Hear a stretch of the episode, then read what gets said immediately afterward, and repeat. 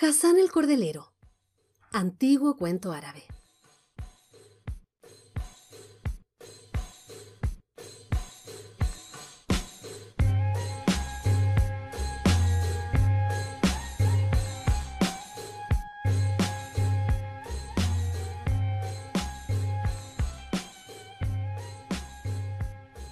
Un día, el califa Harun al-Rashid, príncipe de los creyentes, dijo a su visir Jafar, He sabido que hay quejas contra algunos comerciantes sin escrúpulos.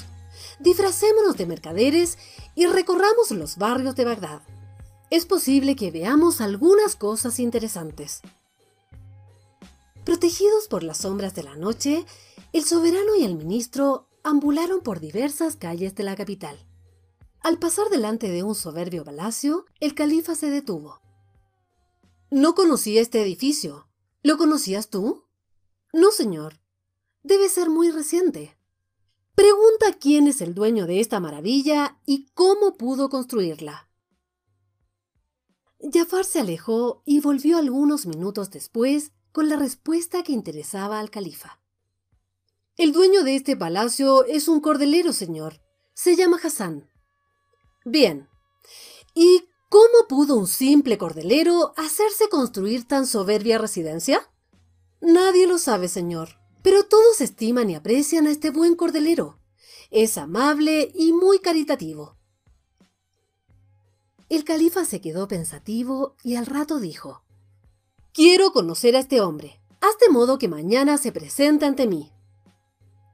Jafar cumplió la orden y a la mañana siguiente Hassan se presentó en la sala de audiencias. Cuando le tocó el turno, se arrodilló ante el califa y dijo, Príncipe de los creyentes, tu llamado me hubiera atemorizado si mi conciencia me acusara de alguna mala acción.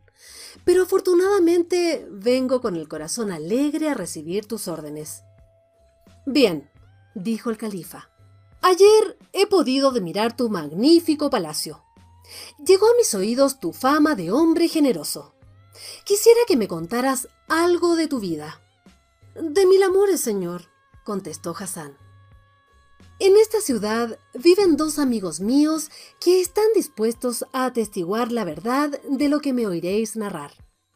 Uno de ellos se llama Saadí y el otro Saad. El primero, rico y poderoso, está convencido de que el dinero proporciona la felicidad. Según él, solo la riqueza hace al hombre verdaderamente libre e independiente. Saad, en cambio, que es también rico y poderoso, sostiene que la felicidad se halla solamente en la virtud. Por lo tanto, cree que un hombre virtuoso puede ser muy feliz aún en la pobreza, señor. Un día, disputando sobre tal argumento, estos dos hombres, a quienes yo entonces no conocía, pasaron delante de mi pobre casa. Saadí decía, los pobres son pobres porque no tienen un capital que puedan explotar. Si poseyeran una buena suma de dinero, podrían multiplicarla y llegarían a ser ricos como nosotros. Saad respondía, el dinero solo no es suficiente. Hace falta habilidad, mucha habilidad y sobre todo buena suerte.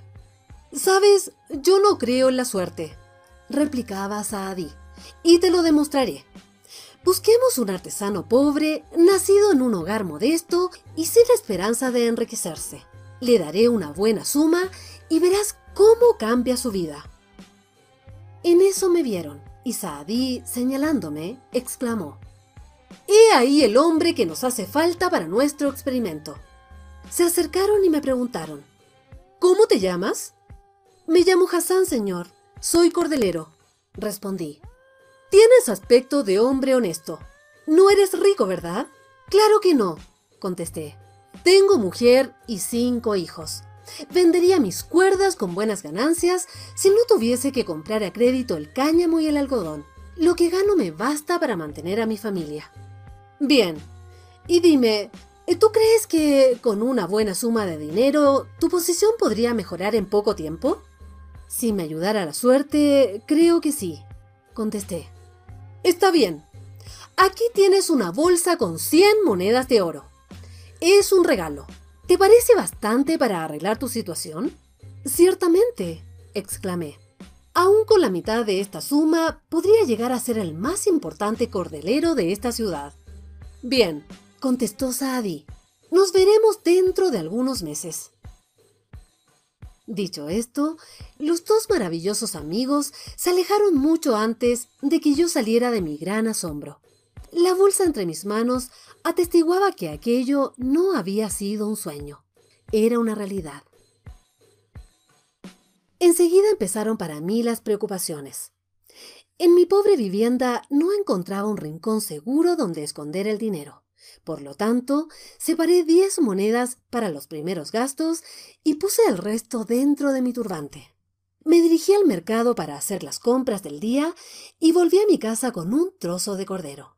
En eso vi que un buitre, atraído por el olor de la carne, caía sobre mí. Con el propósito de salvar la carne, agitó un brazo para espantar al ave, y en la lucha se me cayó el turbante. El buitre se apoderó de él y desapareció. Es de imaginar mi desesperación. Pero considerando que era inútil llorar por la fatalidad, volví al mercado y compré un turbante nuevo con una de las monedas que me habían quedado. Me consolé pensando que al menos esa noche mi mujer y mis hijos tendrían una buena cena. Continué ejerciendo mi oficio como de costumbre, y al cabo de seis meses se presentaron los dos amigos. Viéndome ocupado en mi trabajo como antes, Saad dijo en voz alta a su amigo Parece que nada ha variado para Hassan, excepto el turbante. ¿Cómo no ha cambiado tu situación en estos meses? me preguntó Saadi. ¿En qué has empleado las cien monedas de oro que te di? Me incliné profundamente y conté lo que me había sucedido. Nunca oí decir que los buitres prefieren los turbantes a la carne de cordero, dijo mi benefactor. Tú mientes. Seguramente has malgastado el dinero en fiestas y comilonas. Yo juraba y juraba haber dicho toda la verdad, hasta que en un momento dado el buen Saad intervino diciendo este pobre hombre no miente. Se nota en el tono de su voz y en su mirada. Lo que le ha ocurrido demuestra que yo tenía razón. No basta una suma de dinero para llegar a ser rico y feliz. Es necesario un empujoncito de la suerte. Yo, mortificado, no me atrevía ni siquiera a levantar la vista del suelo. Sadi dio fin a la discusión diciendo Bien, daré a este hombre otras cien monedas. No creo del todo en su palabra, pero espero que esta vez sabrá dar mejor empleo al dinero. Dentro de unos meses volveremos para ver el resultado. Dicho esto, me entregó un bolso parecido al anterior, montó a caballo y se alejó junto con su amigo. Quedé asombrado por la actitud de Saadi. Por un lado me acusaba de mentiroso, vicioso y aragán, y por otro lado volvía a confiar en mí entregándome otras cien monedas de oro. ¿Qué significaba todo esto? Era un misterio. Yo no podía interrogar a mi benefactor sobre los motivos de su generosidad. Me propuse entonces meditar largamente sobre lo que debía hacer con el dinero. Al cabo de los seis meses, Saadí vendría para pedirme cuentas. Pensé que la mejor manera de emplear una suma tan grande era comprar cáñamo, lino, algodón, etc. Pero, ¿dónde guardar los materiales, así como las cuerdas y cordeles, una vez fabricados? Podría tomar oficiales que trabajasen a mis órdenes, pero para ello hacía falta un local amplio. Entonces volvieron mis preocupaciones. En casa de pobre no hay caja fuerte ni muebles con secretos. Decidí resolver poco a poco estos problemas. Durante todo un día y una larga noche no me alejé de aquellas monedas. Aparté diez monedas y busqué un escondrijo para guardar el resto. A falta de caja de seguridad o de cajón secreto, decidí poner las monedas en el fondo de un viejo jarrón y las cubrí con arena. Pensé que a ningún ladrón se le iba a ocurrir que en tal recipiente pudiera guardarse dinero. Debo advertir que mi mujer no tenía conocimiento de todo lo que me había acontecido. Las mujeres no saben mantener un secreto, y por eso es preferible no enterarlas de ciertos asuntos. Eso creía yo antes. Luego he pensado mucho sobre esto y me he convencido de que es un grave error el guardar secretos en la familia, sobre todo entre marido y mujer. Pocos días después de los sucesos que acabo de narrar, pasó por mi casa un mercader de objetos usados. Este mercader compraba y vendía toda clase de cacharros, adornos, ropa, pequeños muebles, etc. Yo estaba ausente en esos momentos y a mi esposa se le ocurrió deshacerse de algunas cosas viejas. Entre ellas, vendió el viejo jarrón en que yo había escondido las monedas de oro. El peso de la arena impidió que tintineasen. Cuando volví y noté la falta del jarrón, pregunté a mi esposa, ¿Dónde está el jarrón verde? Hace un momento lo vendí junto con otras cosas en desuso, me dijo. ¡Ah! ¡Pobre de nosotros! ¡Qué desgracia! exclamé. En ese jarrón había noventa monedas de oro. Fue tal mi desesperación que me puse a llorar como un chiquillo. Cuando mi mujer se enteró de toda la historia, se puso a llorar también ella.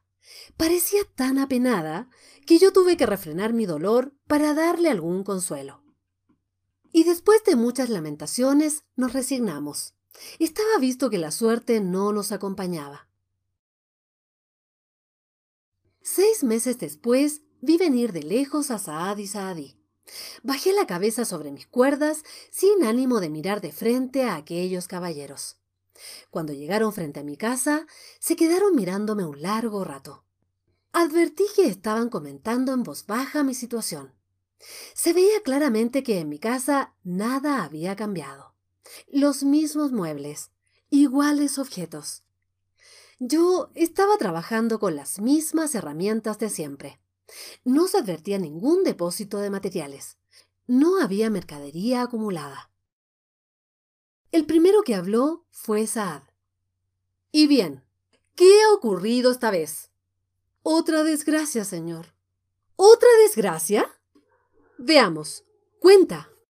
Dije la verdad, toda la verdad. Saad parecía muy satisfecho por lo que había pasado. Con una sonrisa se dirigió al amigo y le dijo en voz alta. ¿Te has convencido de que no basta una suma de dinero para llegar a ser rico? De ningún modo, replicó Saadí encolerizado. Hemos elegido mal al sujeto. Hassan es un aragán mentiroso. Otra persona se hubiera portado mejor. Estás equivocado, Saadi. Lo que dices es injusto. Y bien, demuéstramelo exclamó Saadi. ¿Por qué no le haces un modesto regalo y le deseas mucha suerte? Si con poca cosa y mucha suerte este hombre llega a ser rico, me convenceré. Bien, acepto, dijo Saad. Miró en torno y vio entre el polvo un pedacito de plomo. Lo recogió y me lo dio. Este es mi regalo, me dijo.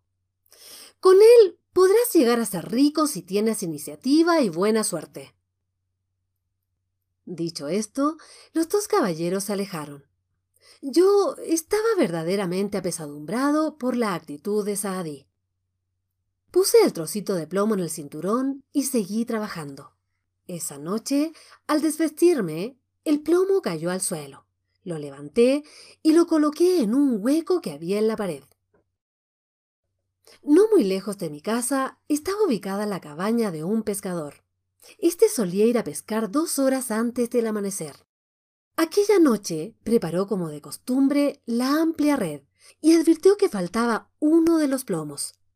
La falta del plomo inutilizaba la red. El pescador mandó a su esposa en busca de un pedazo de dicho metal. La pobre mujer anduvo de casa en casa, pero nadie pudo proporcionarle lo que pedía. Cuando llegó a mi puerta, golpeó y me dijo desde afuera Hassan, eh, ¿por casualidad no tendrías un pedacito de plomo? De lo contrario, mi marido no podrá usar hoy la red. Me levanté medio dormido y le alcancé el pedazo de plomo que me había entregado Saad. Hassan, mi marido dice que lo que pesque la primera redada será para ti. Yo no presté atención a estas palabras y volví a la cama. el pescador mantuvo su promesa. La primera vez que retiró la red, encontró en ella un pez de gran tamaño.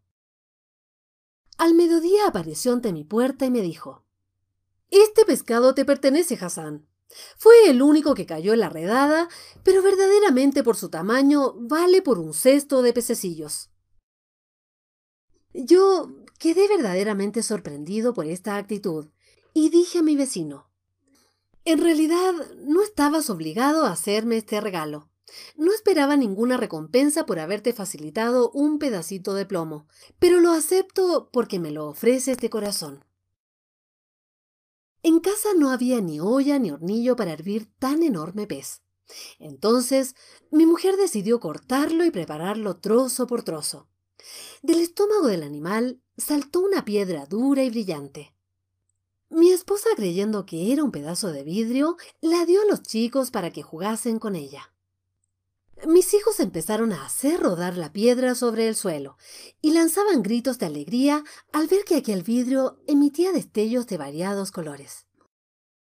Después de la cena, que aquella noche fue muy abundante, mis hijos empezaron a discutir. ¿Y qué les pasa a los chicos esta noche? dije a mi mujer. Se pelean por un pedazo de vidrio, respondió. A ver, traédmelo. Quiero verlo dije a mis hijos.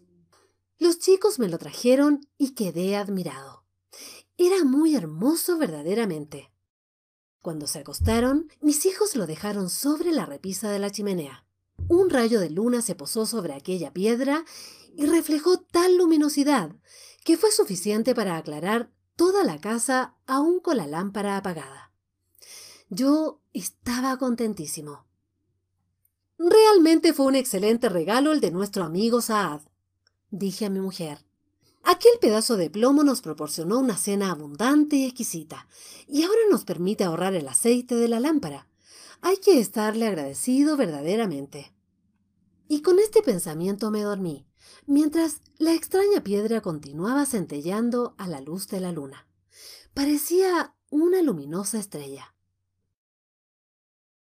A la mañana siguiente, mientras yo estaba ausente, una de nuestras vecinas dijo a mi mujer, Querida amiga, te ruego que recomiendes a tus hijos que no hagan tanto ruido por la noche. Después de cenar y hasta muy tarde, hemos oído sus gritos. Nos desvelamos y luego no pudimos conciliar el sueño en toda la noche. ¿A qué se debió tanta charla? Te explicaré. Ayer sucedió algo verdaderamente extraordinario. Cuenta, cuenta, exclamó la mujer llena de curiosidad. Bien, nuestro vecino el pescador regaló a mi marido un pez enorme. Cuando lo abrí, encontré en el estómago una piedra brillante, una especie de vidrio que arroja rayos de luz de diversos colores. Anoche al dar en él un rayo de luna, iluminó nuestra casa, de modo que no tuvimos necesidad de encender la lámpara. Todo eso naturalmente excitó a los niños, que habían estado jugando con ese vidrio durante toda la tarde. Al llegar la noche, no querían dormirse por mirar esa maravilla. Y al oír tales palabras, la vecina se interesó por esa cosa tan extraordinaria. Mi mujer la invitó a entrar y ella observó atentamente aquella piedra que brillaba sobre la repisa de la chimenea. Como la vecina era la esposa de un joyero, algo entendía de piedras preciosas. De una ojeada se dio cuenta de que se trataba de algo muy valioso. ¿La venderías? preguntó a mi mujer, pero ésta respondió La verdad, no. A mis hijos les gusta esta piedra. Se entretienen mucho jugando con ella. De acuerdo. En caso de que te decidieras a venderla, no dejes de avisarme, le dijo. Te lo prometo, respondió mi esposa. La vecina corrió al bazar de su marido para contarle el descubrimiento que había hecho. Sabes, eh, creo que se trata de un diamante, le dijo. Un diamante del tamaño de un puño. Y si es así, ¿por qué no lo compraste? Ofrécele veinte monedas de oro o más, pero cómpralo. Cuando volví a casa, las dos mujeres estaban discutiendo. Pero veinte monedas de oro es una pequeña fortuna para vosotros. Tus hijos pueden jugar con otras piedras. Así hablaba la esposa del joyero.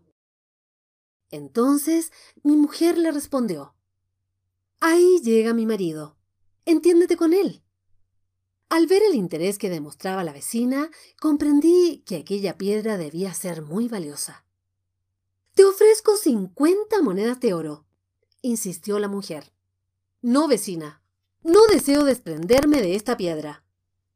Bueno, quizá podría ofrecerte cien monedas por ella.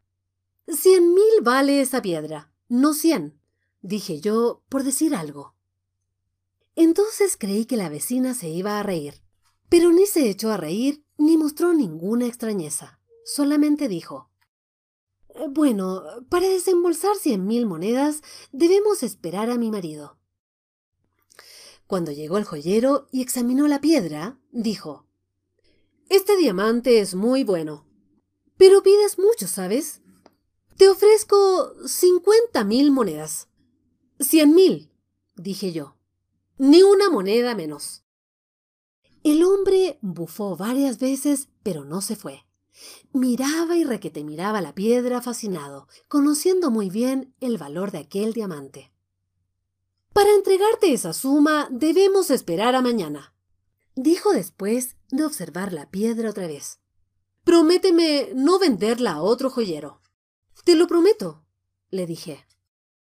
Y en efecto, al día siguiente yo era poseedor de cien mil monedas de oro.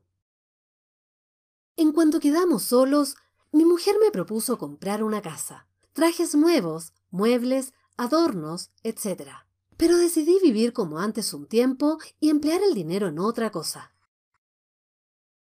Puse monedas en varios saquitos y recorrí la ciudad. Propuse a los cordeleros que trabajasen para mí. Estos aceptaron. Yo les compraba por anticipado toda la producción, de manera que en Bagdad fui el único que vendía cuerdas, cables y cordeles. En efecto, en cada barrio abrí un negocio y puse al frente de ellos a vendedores hábiles a quienes pagaba bien, lo mismo que a los obreros. La producción era magnífica. Los compradores aumentaban día a día y en pocos años hice una fortuna considerable.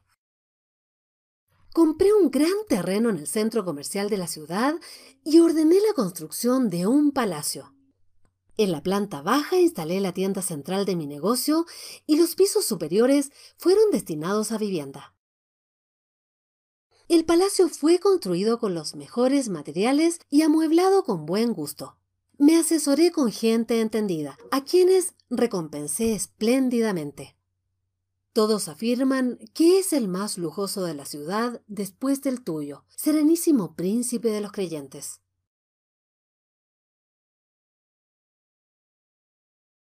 Al llegar a este punto, el buen Hassan creyó que debía interrumpir su larga narración, pero el califa lo incitó a continuar con la siguiente pregunta.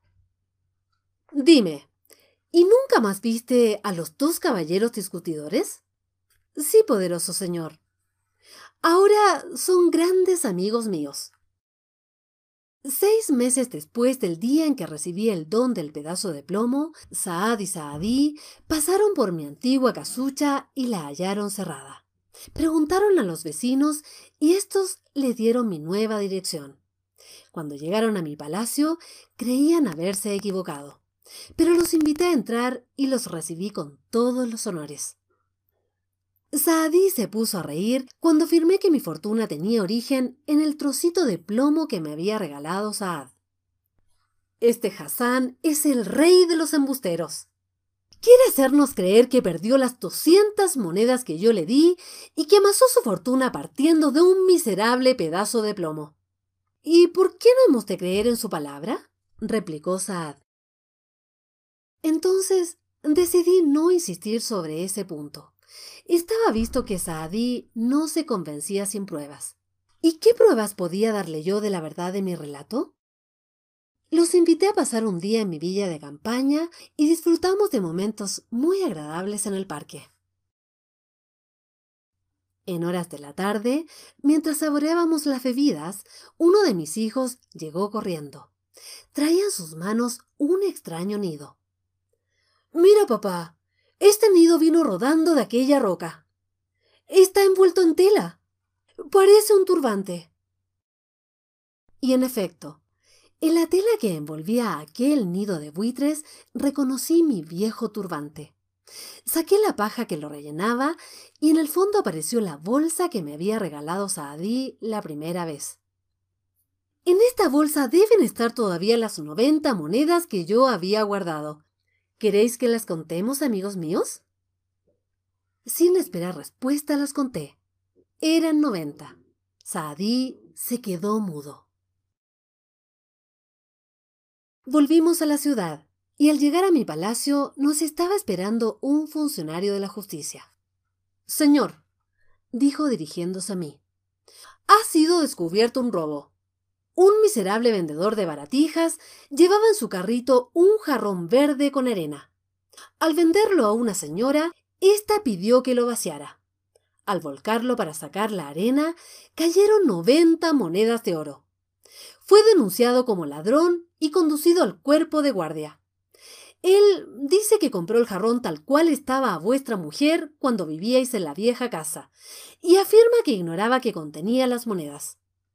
Si fuera cierto lo que dice el mercachifle, lo pondríamos prontamente en libertad. Pero en ese caso, considerando que sois el único y legítimo propietario, las monedas os serían devueltas. El vendedor de baratijas dice la verdad, contesté. Pero ese dinero en realidad le pertenece, porque al comprar el jarrón, su buena suerte dispuso que saliera beneficiado. Yo, por mi parte, renuncio a las noventa monedas. Y al decir esto, miré con aire de triunfo al incrédulo Saadí, mientras Saad se restregaba las manos de satisfacción. Y para completar este día feliz, dije antes de despedir a mis buenos amigos, os anuncio que mañana repartiré entre los pobres las noventa monedas que el buitre me había arrancado junto con mi turbante. He aquí, serenísimo príncipe, la historia de mi palacio y el origen de mi fortuna. Mi mayor satisfacción fue la de haber probado a mis dos buenos amigos, Saad y Saadí, que nunca mis labios se mancharon con una mentira. Bien, te agradezco, buen Hassan, por haberme contado tan interesante historia.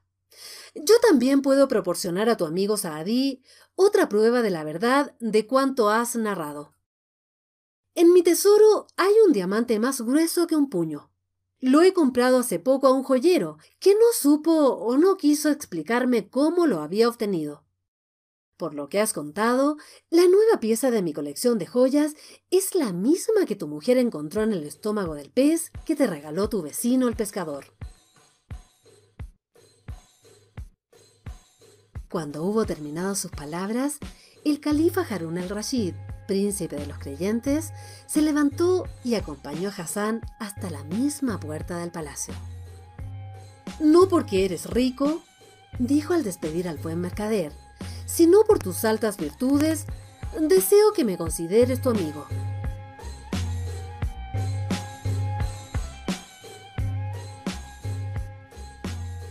El pájaro que habla.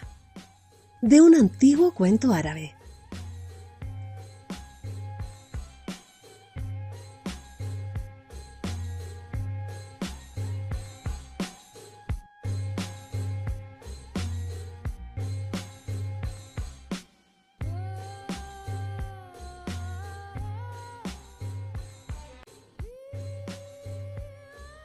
Había una vez en Persia un joven sultán, valiente y generoso, amado por todos sus súbditos. Muchas veces este soberano se disfrazaba de mercader y recorría los barrios pobres de la capital para enterarse de las necesidades de su pueblo. Salía después de cenar, a veces solo, a veces en compañía de su visir. De esta manera, entre los decretos que dictaba, daba órdenes que remediaban necesidades urgentes o aliviaban el dolor de alguna familia. Una noche en que recorría las calles más oscuras de la ciudad, vio una ventana iluminada. Se acercó y oyó a través de la celosía la animada conversación de tres hermanas. Ah, mi sueño, decía una de ellas, es llegar a ser la esposa del panadero del sultán. Dicen que el pan que prepara para la mesa del soberano sabe a gloria. Estoy segura de que siendo la mujer del panadero podría gustar diariamente de ese rico pan blanco. Pues, en cambio, contestó otra voz, yo preferiría ser la esposa del gran cocinero del palacio. Estoy segura que podría saborear todos los manjares de la mesa imperial. La voz de otra de las hermanas dijo a su vez, Mi sueño es llegar a ser la esposa del sultán. Haría su felicidad, pues le daría hijos fuertes y valerosos como leones, y una hija tan bella como una radiante mañana de mayo. El sultán, que aquella noche había salido solo a recorrer algunos barrios de la ciudad, escuchaba con interés la charla de las tres doncellas. Anotó el nombre de la calle y se alejó tan silenciosamente como había llegado hasta aquella casa. A la mañana siguiente, un mensajero del sultán llamó a la puerta de las tres hermanas. Por orden del soberano, debían presentarse ante el trono. Cuando llegaron a su presencia, el sultán dijo, Sé que el corazón de cada una de vosotras ha elegido esposo. Pues bien, vuestros deseos se cumplirán. Y cumplió su palabra pues al día siguiente se celebraron las bodas. El regocijo de las tres hermanas fue grande, pero después de unos meses, tanto la mujer del panadero como la del gran cocinero empezaron a sentirse descontentas. La hermana menor, que llevaba el dulce nombre de Aisha, había sido la más afortunada. ¿Y por qué? Simplemente porque aquella noche había expresado el deseo más ambicioso. Cuando se encontraban en los corredores del palacio, las dos hermanas envidiosas no hacían más que lamentarse. Aisha no tiene más méritos que nosotras, decía la mayor. Efectivamente, asentía la segunda. Su ambición le ha valido ser la sultana, pero siendo la menor de las tres, no le corresponde a ella ese lugar. Yo soy la mayor. A mí me correspondía casarme con el sultán. En realidad, él debía haber elegido después de examinar nuestras virtudes y nuestras habilidades. En cambio, se decidió por Aisha, solamente porque ella expresó su deseo de ser sultana. Mm, debemos buscar la manera de que esta injusticia sea reparada. Estas conversaciones se repetían a menudo, y el despecho de las dos cuñadas del monarca aumentaba día a día. Cuando la joven sultana tuvo el primer hijo, el soberano estaba de viaje. Las dos hermanas, envidiosas de la suerte de la menor, se reunieron para pensar en el modo de perjudicarla. Luego de una larga conversación, decidieron hacer desaparecer al recién nacido. Dijeron a la joven que el niño había muerto, lo pusieron en un cesto y lo arrojaron al río que bañaba los muros del palacio. El río era de corriente mansa, a lo largo de sus riberas se alineaban las casas de los cortesanos y de los principales funcionarios del reino. Delante de estas mansiones había playas donde se amarraban botes y barcas. De noche nadie navegaba por allí, de modo que las dos mujeres dejaron al niño a merced de las aguas sin ser vistas. La corriente condujo el cesto hasta la pequeña playa de la parte trasera de la mansión del intendente de los palacios imperiales y allí lo recogió el fiel funcionario. Cuando el sultán volvió de su viaje, las dos cuñadas, fingiendo un gran pesar, le dijeron que el niño había nacido muerto. El disgusto y la cólera del joven monarca fueron grandes, pero al ver tan afligida a la pobre Aisha, se calmó. Ella le había prometido hijos fuertes como leones, y la esperanza de la llegada de otros niños le hizo olvidar aquella desgracia que le pareció natural. Nadie habló más de aquel asunto. Entretanto, el intendente, al comprobar que el niño hallado en la playa era sano y se criaba robusto y hermoso, se propuso adoptarlo. Nosotros no tenemos hijos, dijo un día a su mujer. ¿Qué te parece si adoptamos a esta hermosa criatura? Sospecho que ha sido arrojada del palacio, pero nosotros guardaremos el secreto y nadie sabrá nada de su origen.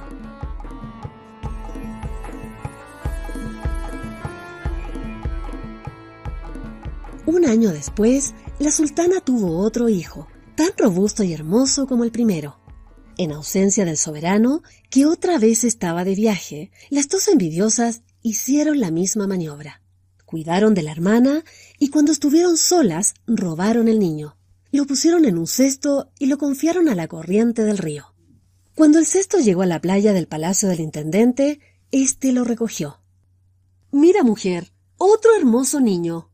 Ya que el destino no nos concedió la dicha de tener hijos, agradezcamos a Dios que nos permita adoptar a estas criaturas. Al regreso del sultán, la pobre Aisha no tuvo valor para presentarse ante él. Le había prometido hermosos hijos, sanos y fuertes, y solo le daban niños muertos. Ella no sospechaba la traición de sus hermanas. Convencida de que aquella desgracia suya era obra del destino, lloraba amargamente. Su semblante reflejaba la angustia de su corazón. Sus profundas ojeras revelaban sus padecimientos. Los médicos de la corte no sabían qué decir. Entonces el monarca mandó llamar sabios famosos y astrólogos de lejanas tierras. En vano. A pesar de todo, una profunda fe sostenía a la joven sultana. Tenía la convicción de que un día u otro terminaría la serie de desgracias y podría dar a su marido los hijos sanos y fuertes que le prometió. Después de un corto tiempo, renació la esperanza. Al cabo de otro año nació una niña, bella como un sol, y otra vez las pérfidas hermanas arrojaron a la criatura a las aguas del río. El sultán, desesperado ante tales desventuras, pensó que Aisha era una bruja, que mataba a los hijos con sus hechizos y la hizo encerrar en una celda de la prisión con una custodia especial. La nena corrió la misma suerte de sus hermanos.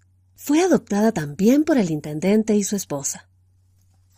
Los niños recibieron nombres de príncipes.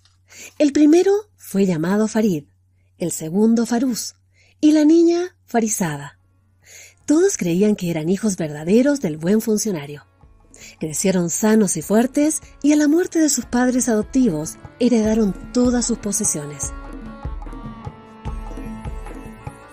Desde que el anciano intendente había dejado el servicio, la familia vivía fuera de la ciudad, en un soberbio palacio rodeado de un bosque. Un día en que la joven farisada estaba sola, llegó al palacio una anciana que después de admirar el parque le dijo Escucha. Todo es admirable aquí, hija.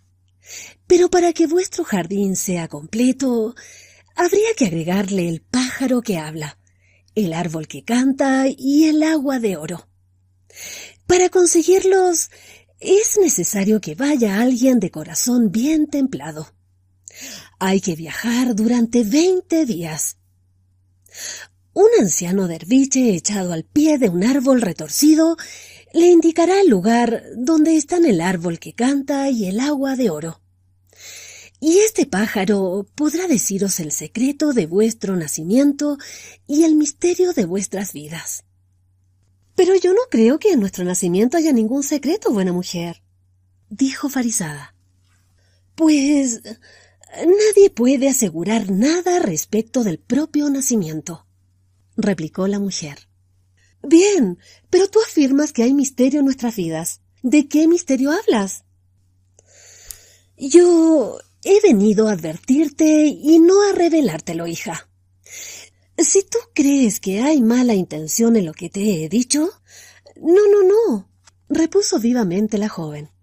Yo, yo no dudo de tus buenas intenciones, pero se me hace difícil creer en esos secretos. Pues hay algo que ningún ser humano revelará. Solo el pájaro que habla puede aclarar el misterio, hija. Bien, ¿y si no es posible hallar ese pájaro maravilloso? Pues entonces tu vida y la de tus hermanos quedarán para siempre envueltos en la sombra de ese misterio. La joven se quedó pensativa preocupada por el secreto del nacimiento y el misterio de la vida de los tres. En su imaginación veía al pájaro maravilloso en una gran jaula frente a una fuente cuadrada. Del otro lado, ella se imaginaba un árbol de grueso tronco y ramas retorcidas, de las cuales surgían infinidad de hojas de oro que el viento deshacía en polvo. y el dorado polvo caía sobre el surtidor de la fuente, cuyo penacho reluciente se destacaba sobre el azul profundo del cielo. Cuando llegaron, Farid y Farús notaron la preocupación de Farizada y le preguntaron el motivo de su melancolía y el porqué de su inquietud y sus tribulaciones. Es necesario que sepamos el secreto de nuestro nacimiento, respondió la joven. Una anciana me dijo que hay un misterio en nuestra vida. El pájaro que habla puede hacernos conocer nuestro pasado y predecirnos el futuro. ¿Se imaginan ustedes lo que eso significa? ¿Y dónde se encuentra esa ave maravillosa? preguntó el mayor de los hermanos mientras tocaba nerviosamente su espada. El camino es largo y penoso, y al final está sembrado de peligros. Pese a todo, yo partiré inmediatamente, dijo Farid resueltamente. Y en efecto, una vez que hubo escuchado atentamente las indicaciones de Farizada, el joven partió montado en un soberbio caballo blanco. Cabalgó durante veinte días, al cabo de los cuales encontró al anciano que estaba descansando entre los raigones de un árbol.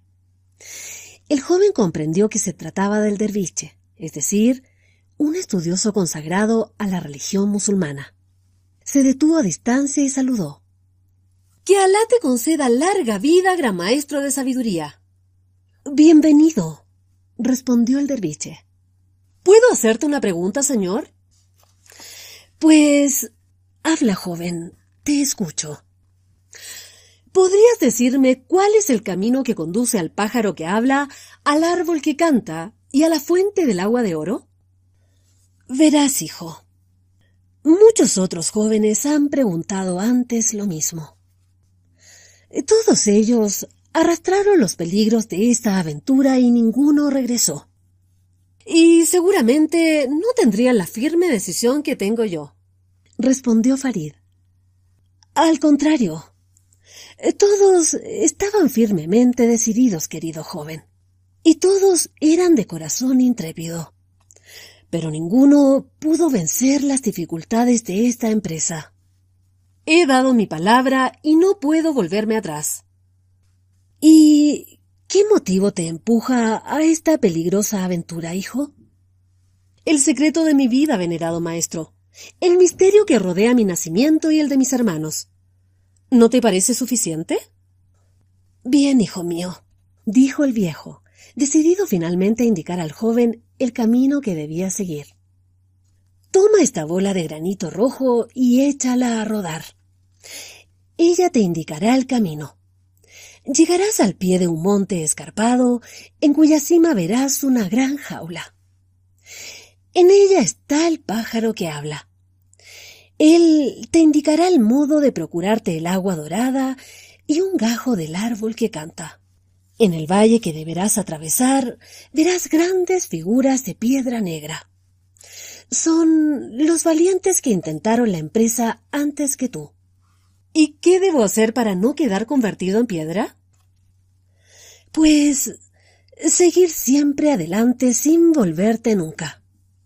Oirás voces a tu espalda, llamadas, súplicas e imploraciones, demandas de auxilio, insultos y provocaciones. A nada de esto debes hacer caso. Seguirás tu camino como si no oyeras esas voces. Si te vuelves, ya sea para acudir a una demanda de auxilio, ya sea para responder a una pregunta o castigar un agravio, estarás perdido. Serás convertido en piedra y aumentarás el número de figuras negras que pueblan aquel valle embrujado. Bien, prometo seguir tus indicaciones precisas y tus sabios consejos, venerado maestro. Te lo agradezco ahora y espero repetir mi agradecimiento al volver victorioso. Que Alá te proteja, hijo mío. Farid tomó la bola que le entregó el anciano y la echó a rodar. Siguiendo la dirección que ésta le indicaba, el joven llegó al valle embrujado. A ambos lados del sendero vio caballos y caballeros de piedra negra. Cuando oyó los primeros llamados, recordó las recomendaciones del derviche y prosiguió andando. Pero las voces se acercaban cada vez más. Parecía que cientos de bocas lanzaban gritos de espanto, llamadas angustiosas, demandas de auxilio y finalmente insultos y agravios. ¡Cobarde! No tiene honor. Ni honor, ni valor, ni vergüenza. ¡Cobarde! No tiene honor. A estas últimas palabras, Farid no resistió. Sofrenó el caballo, desenvainó la espada y se volvió con violencia. No vio a nadie. Dejó de sentir el roce del viento en la cara y la caricia tibia del sol. Quedó inmóvil, petrificado en el ademán desafiante que hizo al volverse. Su hermano Farús pensaba en él en la lejana Persia. Todos los días miraba la hoja del puñal que le había dejado Farid. Si ves que la hoja de este puñal está empañada, le había dicho éste al partir, es señal de que una desgracia me habrá ocurrido o que estaré en peligro. Y en efecto, cuando una mañana el joven encontró opaca, casi oxidada la hoja del puñal, se le apretó el corazón. Ah, querida farisada, nuestro hermano está en peligro. La hoja del puñal está empañada. Creo que debo ir en su auxilio. Te dejo este collar de perlas. El día que éstas pierdan su brillo, es señal de que estoy en peligro o de que me ha ocurrido una desgracia. Farús, montado en un brioso corcel, recorrió veinte días el largo camino que había hecho su hermano mayor. Encontró al derviche y éste le dio, ante su insistencia, los mismos consejos e indicaciones que Farid. Tu hermano, como muchos otros, no habrá podido resistir a las voces que lo incitaron a volverse. A estas horas seguramente será una de las tantas figuras de piedra negra que pueblan aquel valle aterrador.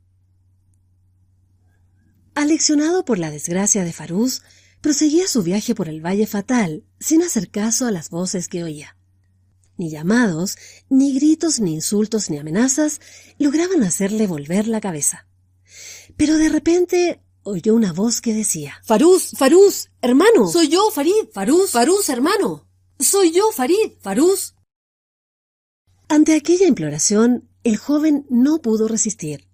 Se volvió para ver si en verdad era su hermano el que lo llamaba, pero a partir de ese momento ya no vio ni sintió nada. Él y su caballo quedaron inmovilizados para siempre. Cuando esa tarde Farisada encontró las perlas sin brillo, casi negras, se echó a llorar. Por mi culpa. Por mi culpa mis hermanos están en peligro. Aunque muera iré tras ellos. Y dicho esto, la animosa joven hizo ensillar su caballo y partió esa misma noche.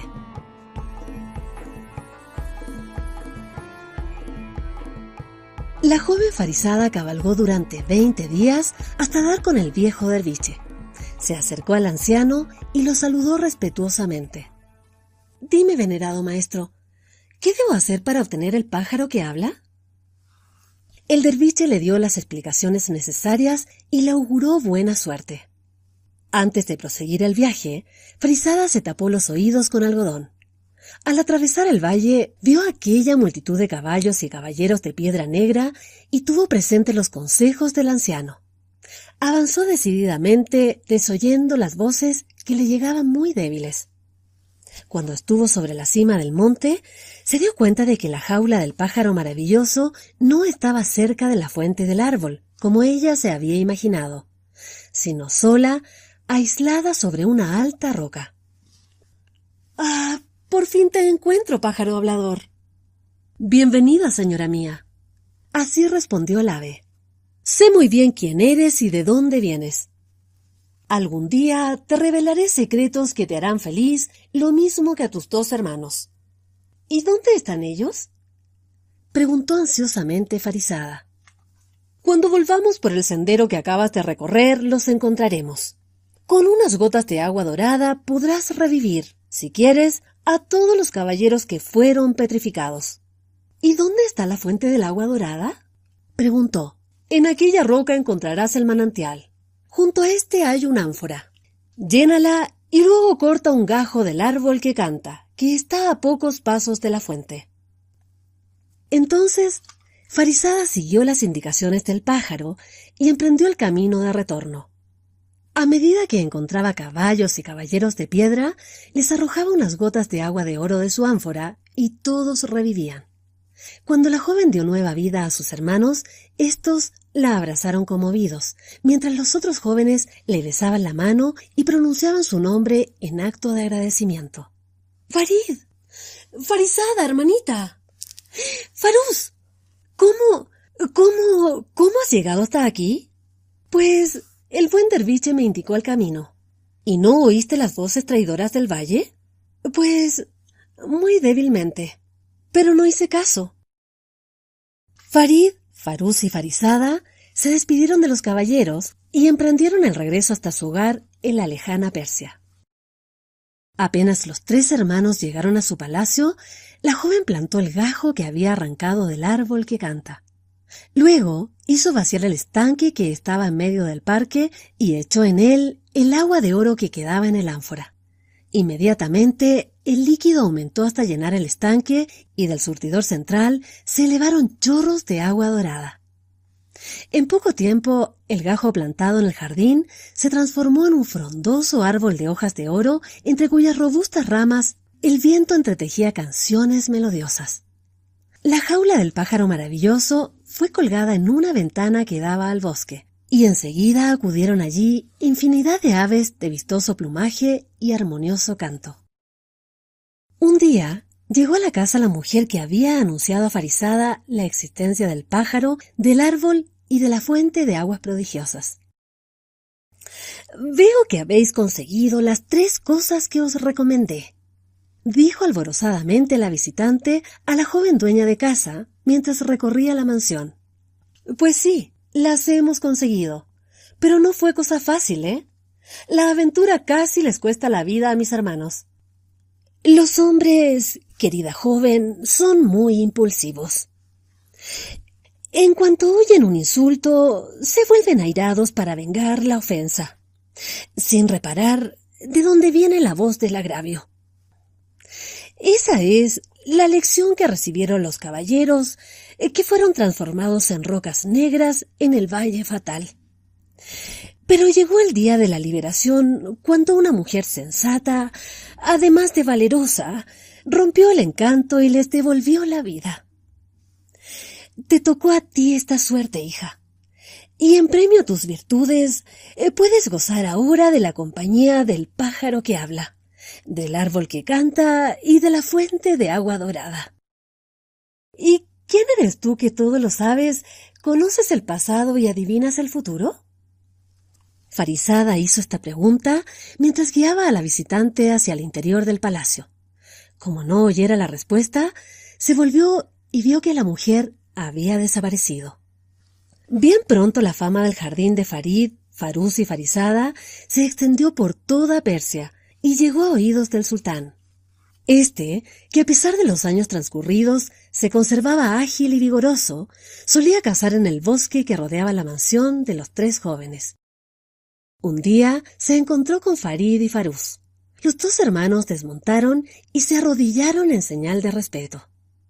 Alzaos, jóvenes. Os considero amigos míos. Vuestro padre fue el más fiel funcionario de mi corte. Os conocí cuando erais niños y jugabais con vuestra hermanita. Ahora sois unos gallardos jóvenes. Mucho me gustaría que fuerais oficiales de mi guardia. Es un honor inmerecido, augusto señor. Pero aceptamos no solo porque sois nuestro sultán, sino también por la gratitud que os debemos como protegidos de vuestra majestad. Habéis sido un generoso benefactor de nuestra familia, señor. Ah, no exageréis mis méritos, jóvenes interrumpió el monarca. Como no tuve la suerte de tener hijos, quizá por eso he profesado siempre un gran cariño por los hijos ajenos. De hoy en adelante quisiera teneros a menudo en mi compañía. Esta noche cenaréis conmigo. Farid y Faruz se inclinaron en señal de sentimiento, montaron de nuevo y toda la comitiva de cazadores se dirigió al Palacio Imperial. La cena fue muy animada y la conversación se prolongó hasta la noche. Cuando el sultán preguntó detalles del pájaro maravilloso del que tanto había oído hablar, los jóvenes relataron la aventura del Valle Fatal. El soberano se maravilló al oír la acción intrépida de Farizada. ¿Y cuántos años tiene vuestra hermana? dijo. Dieciocho años, señor. Yo tengo veinte y mi hermano diecinueve. Ah, justamente la edad que tendrían mis hijos si no hubiesen muerto al nacer, dijo el sultán con un hondo suspiro. Entonces se hizo un momento de penoso silencio y luego el monarca dijo Quisiera. quisiera ir a visitaros un día de estos. Así podré conocer a Farizada y ver esas tres maravillas de vuestra casa el pájaro que habla, el árbol que canta y la fuente de agua de oro. Cuando los dos hermanos llegaron de vuelta a su casa, Farizada los estaba esperando inquieta. ¿Y de qué habéis estado hablando con el sultán durante tantas horas? dijo. Hablamos de nuestros padres, de nuestra infancia, de nuestra aventura en el valle, y sobre todo comentamos tu hazaña. El sultán vendrá mañana a nuestra casa. Comerá con nosotros, Quiere conocerte y contemplar al mismo tiempo nuestras tres maravillas. Al día siguiente, Farizada estuvo muy ocupada y preocupada. Preparar una cena para un sultán no es cosa fácil para una dueña de casa. Pero cuando más grande era la nerviosidad de la joven, vino a tranquilizarla la voz del pájaro maravilloso. El sultán es muy bueno, querida Farizada. Es muy bueno y muy afectuoso. Le gusta la compañía de los jóvenes. Él no tuvo la dicha de tener hijos. Se dice que su mujer tuvo dos niños y una niña, y los tres nacieron muertos. La pobre madre fue acusada de brujería y está encerrada en una prisión. El pobre sultán vive desde entonces con el corazón acongojado, ¿sabes? ¿Ah, sí? ¿Y cuándo sucedió todo esto? Hace unos veinte años más o menos. Ahora comprendo por qué el sultán dijo a mis hermanos que de haber vivido sus hijos tendrían la misma edad que nosotros tres. A falta de hijos, él protege a todos los niños y jóvenes del reino. Pues sí. Nuestro padre nos decía a menudo que nosotros debíamos estarle muy agradecidos por las consideraciones que le dispensaba. Así es. Nunca hubo monarca que se preocupase tanto de la felicidad de su pueblo dijo el pájaro. Y me dicen mis hermanos que él tiene mucho interés en conocerte. Pues todo el mundo tiene curiosidad por el pájaro que habla, el árbol que canta y la fuente del agua de oro. Me gustaría que colocaras mi jaula en la ventana del comedor, querida Farizada. ¿Y por qué? Pues porque tengo interés en presenciar la cena y enterarme de lo que se converse. En cuanto a los preparativos de la mesa, eh, precisamente eso es lo que me tiene muy nerviosa, ¿sabes? Ah, no te preocupes demasiado, Farizada. Tus cocineros son excelentes y no te harán quedar mal. Por otra parte, el sultán nos aprecia tanto que cualquier falta será disculpada. ¿Quieres darle una linda sorpresa al final de la comida? Pues, claro, tú dirás, respondió la joven sumamente interesada. Pues bien, yo sé que al sultán le gustan las sandías. Sé también que aprecia grandemente las perlas. Parte por la mitad una sandía, quítale las semillas y buena parte de la pulpa, y llénala con perlas. Une de nuevo las dos mitades y hazla servir así como si estuviese entera. Al cortarla, el sultán recibirá una agradable sorpresa. Farizada no estaba muy convencida de que aquella sorpresa podía ser tan agradable, pero hasta ese momento el pájaro había dado tantos buenos pareceres que la joven hizo lo que le indicaba aquel sabio y prudente consejero.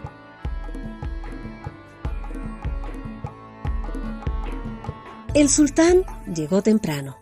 La escolta lo acompañó hasta la puerta del palacio y allí fue recibido por Farid y Farús. Antes de ponerse el sol, Recorrieron el parque, contemplaron el hermoso surtidor de agua dorada y oyeron la canción que modulaba la brisa entre las ramas del árbol maravilloso. En verdad que es dulce y melodiosa la música que el viento produce al rozar las ramas de este árbol. Al decir esto, el sultán se acercó a la fuente maravillosa y se detuvo a contemplar durante un largo rato el juego de los chorros del agua de oro. De pronto preguntó a los jóvenes ¿Y el pájaro que habla? ¿Dónde se encuentra?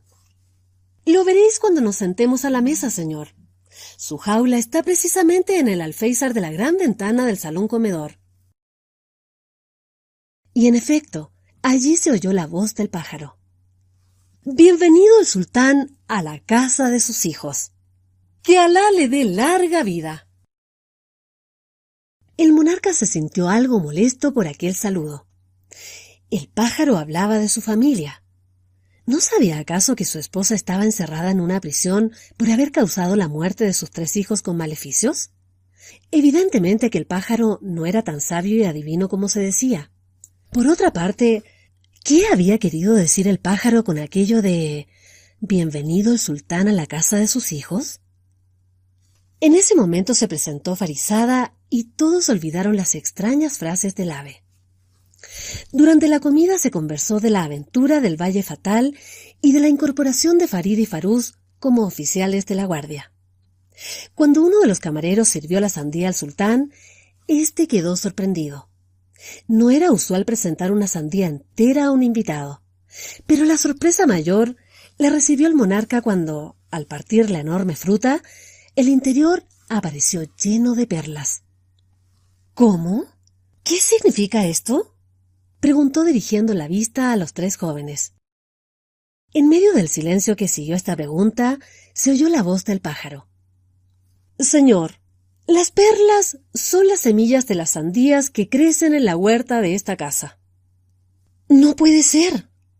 No lo creo. Yo nunca creo sin ver.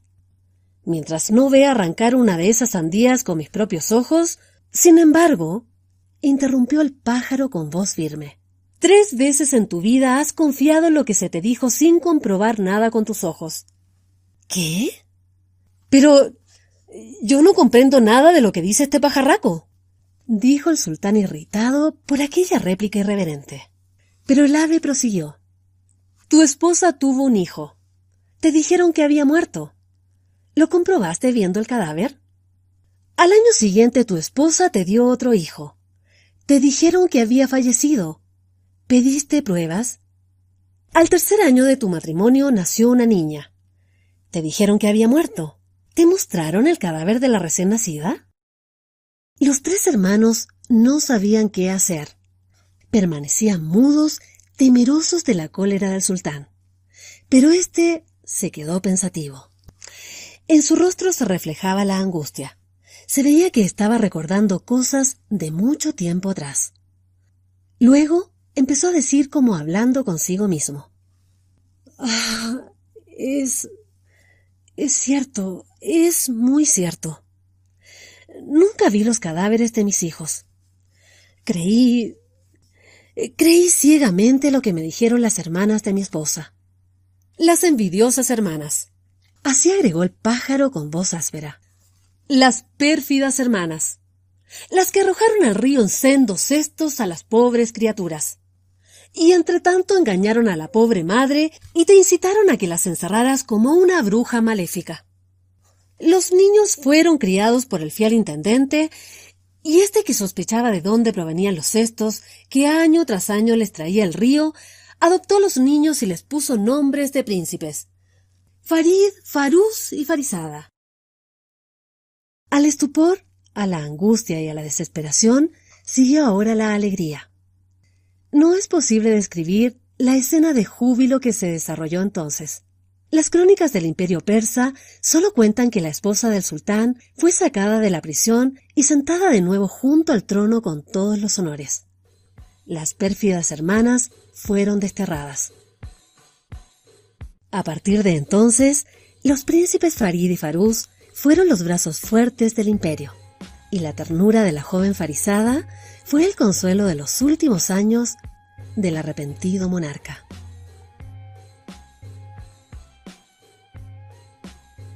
Abukir y Abusir. Cuento árabe.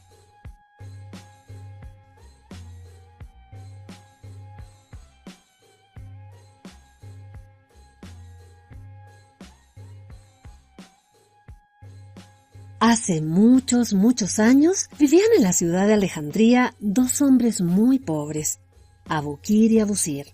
El primero era tintorero, el segundo barbero. Como sus tiendas eran vecinas, pronto estrecharon amistad estos dos hombres, que frecuentemente intercambiaban impresiones sobre la marcha de sus negocios. Ninguna de las dos profesiones rendía mucho a los dos vecinos. La barbería de Abusir no atraía parroquianos porque era estrecha y oscura. Abukir no conseguía clientes porque era muy aragán, deshonesto y mentiroso, y estas malas cualidades con mucha rapidez se divulgaron entre los habitantes del lugar que dejaron de tenerle confianza. Este tintorero era habilísimo. En Alejandría nadie sabía teñir las telas como él, ni obtener colores tan brillantes y matices tan delicados. Pero muchas veces el muy sinvergüenza llevaba al mercado las telas que le confiaban los clientes, las vendía y gastaba el dinero en suculentas comidas. Cuando el cliente iba a retirar la tela, Abukir tenía siempre pronta la excusa. Ah, pues llegaron unos parientes y las visitas me impidieron trabajar. Vuelve la semana próxima. Créeme que me siento más preocupado que tú y no te imaginas lo enfadado que estoy con quienes me restan tiempo del trabajo con sus charlas y sus narraciones, con sus historias y sus penas. Si la gente se diese cuenta del gran mal que hace a quienes trabajan, mejor dicho, a quienes trabajamos, cada vez que interrumpen con el deseo de contar algo, que acaso hasta es falso, todo andaría mejor. Y al cabo de una semana, la respuesta era, pues teñí tu tela.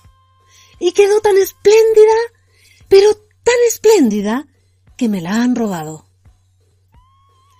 Si el cliente era crédulo y pacífico, el asunto terminaba ahí. Pero más de una vez, el deshonesto tintorero debió comparecer ante el juez de paz. Este no podía obligar a Abukir a pagar la tela, porque el embrollón nunca tenía un centavo. Un día, un cliente burlado no se resignó a la pérdida de una pieza de rica tela. Luego de amenazar al tintorero, salió furioso en busca de la policía. Como el que lo había amenazado parecía un personaje influyente, Abukir se asustó esta vez. Cerró la tienda y se refugió en casa de su vecino el barbero. Abusir le dirigió una severa reprimenda. ¿Qué te ha sucedido ahora? le dijo. ¿Es posible que cada vez que cae en tus manos una tela valiosa, ésta desaparezca de tu tienda? Pues te aseguro, amigo, que me ha sido robada. Pero es extraño. Ni que todos los ladrones de Alejandría se hubiesen puesto de acuerdo para arruinarte. ¿Por qué no me dices la verdad? ¿La verdad? Pues... Mm, bueno, la verdad es que... La verdad es que la he vendido. Estaba sin dinero. La miseria y la gula me empujan siempre a cometer malas acciones. En ti puedo confiar porque eres mi amigo y el único que comparte mis penas y sabe apreciar mis necesidades. Nunca seré rico con este maldito oficio. Otros, en cambio, si fabrican alfombras se enriquecen, si hacen cántaros logran dinero. Solamente yo tengo que ser castigado por el oficio que elegí.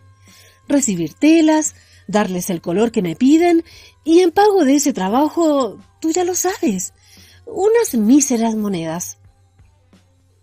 Mm, yo estoy en las mismas condiciones, contestó Abusir suspirando.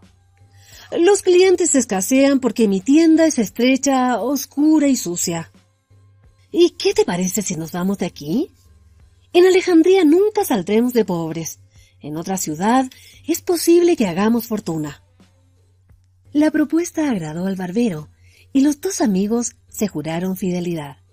En caso de que uno de ellos no encontrara trabajo, el otro le ayudaría a pasar las malas épocas. Al día siguiente, Abusir y Abukir se hallaban en alta mar a bordo de un velero que conducía muchos pasajeros.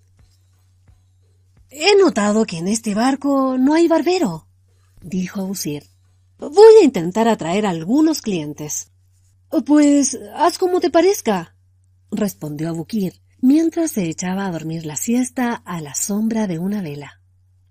Abusir llenó de agua la vasinilla, tomó navaja, peine y tijera y con una toalla sobre el hombro fue ofreciendo sus servicios a los viajeros barbudos. Llamado por un rico mercader, este quedó tan satisfecho de la habilidad del barbero que le ofreció en pago una moneda de plata.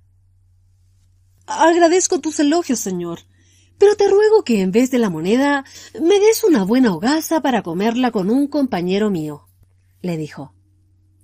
El viajero le dio una hogaza, un buen pedazo de queso y un botellón de agua fresca.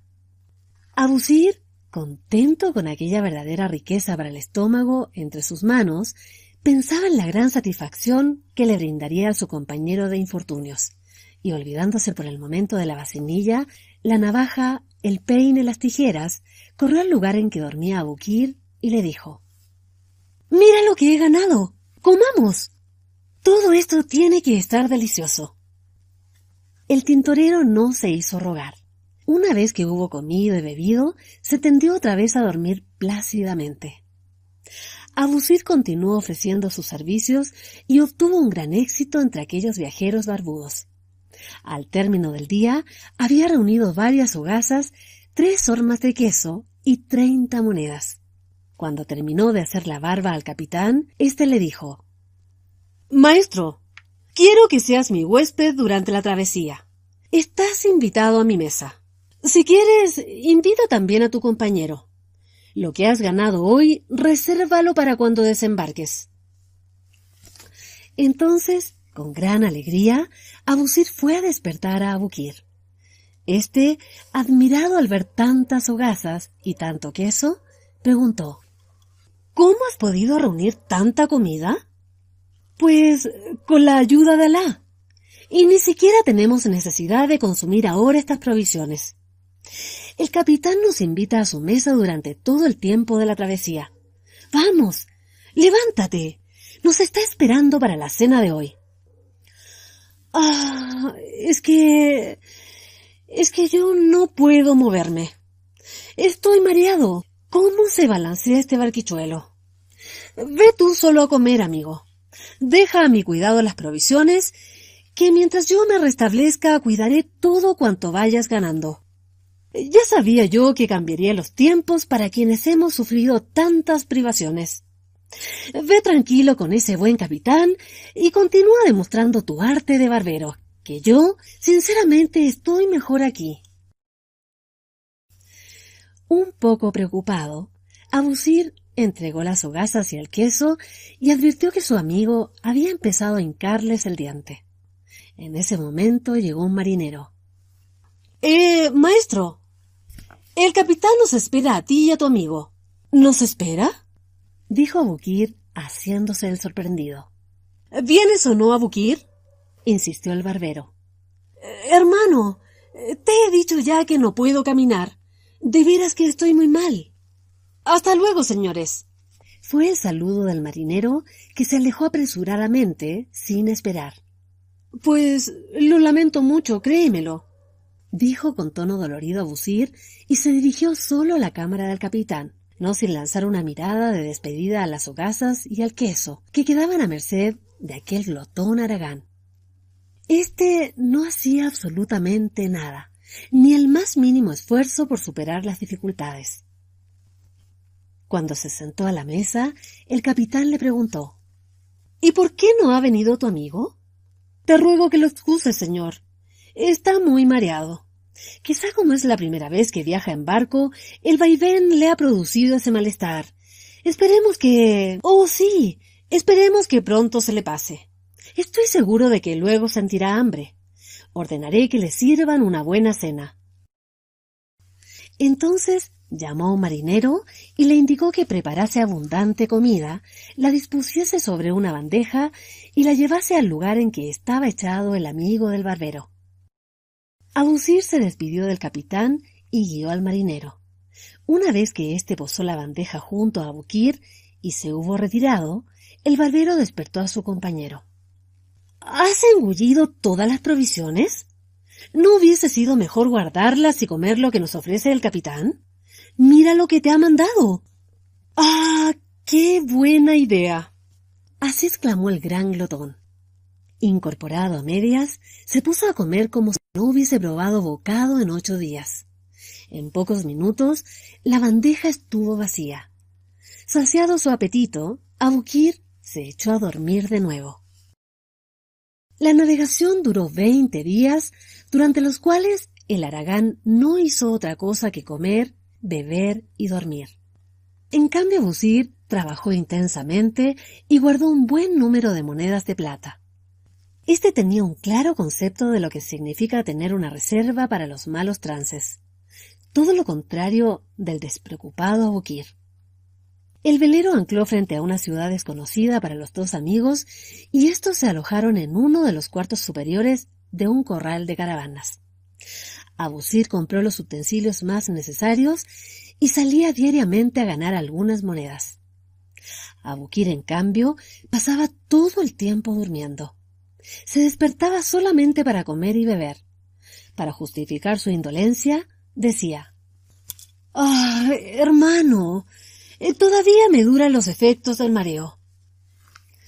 Y el barbero, cumpliendo el juramento que habían hecho antes de partir de Alejandría, continuaba proveyendo las necesidades de los dos. Pasaron así cuarenta días. De cuando en cuando el barbero, de vuelta de los bazares, a donde iba a buscar clientes, decía al tintorero Aragán Escucha, ¿por qué no vas a visitar la ciudad? Así podrías distraerte un poco.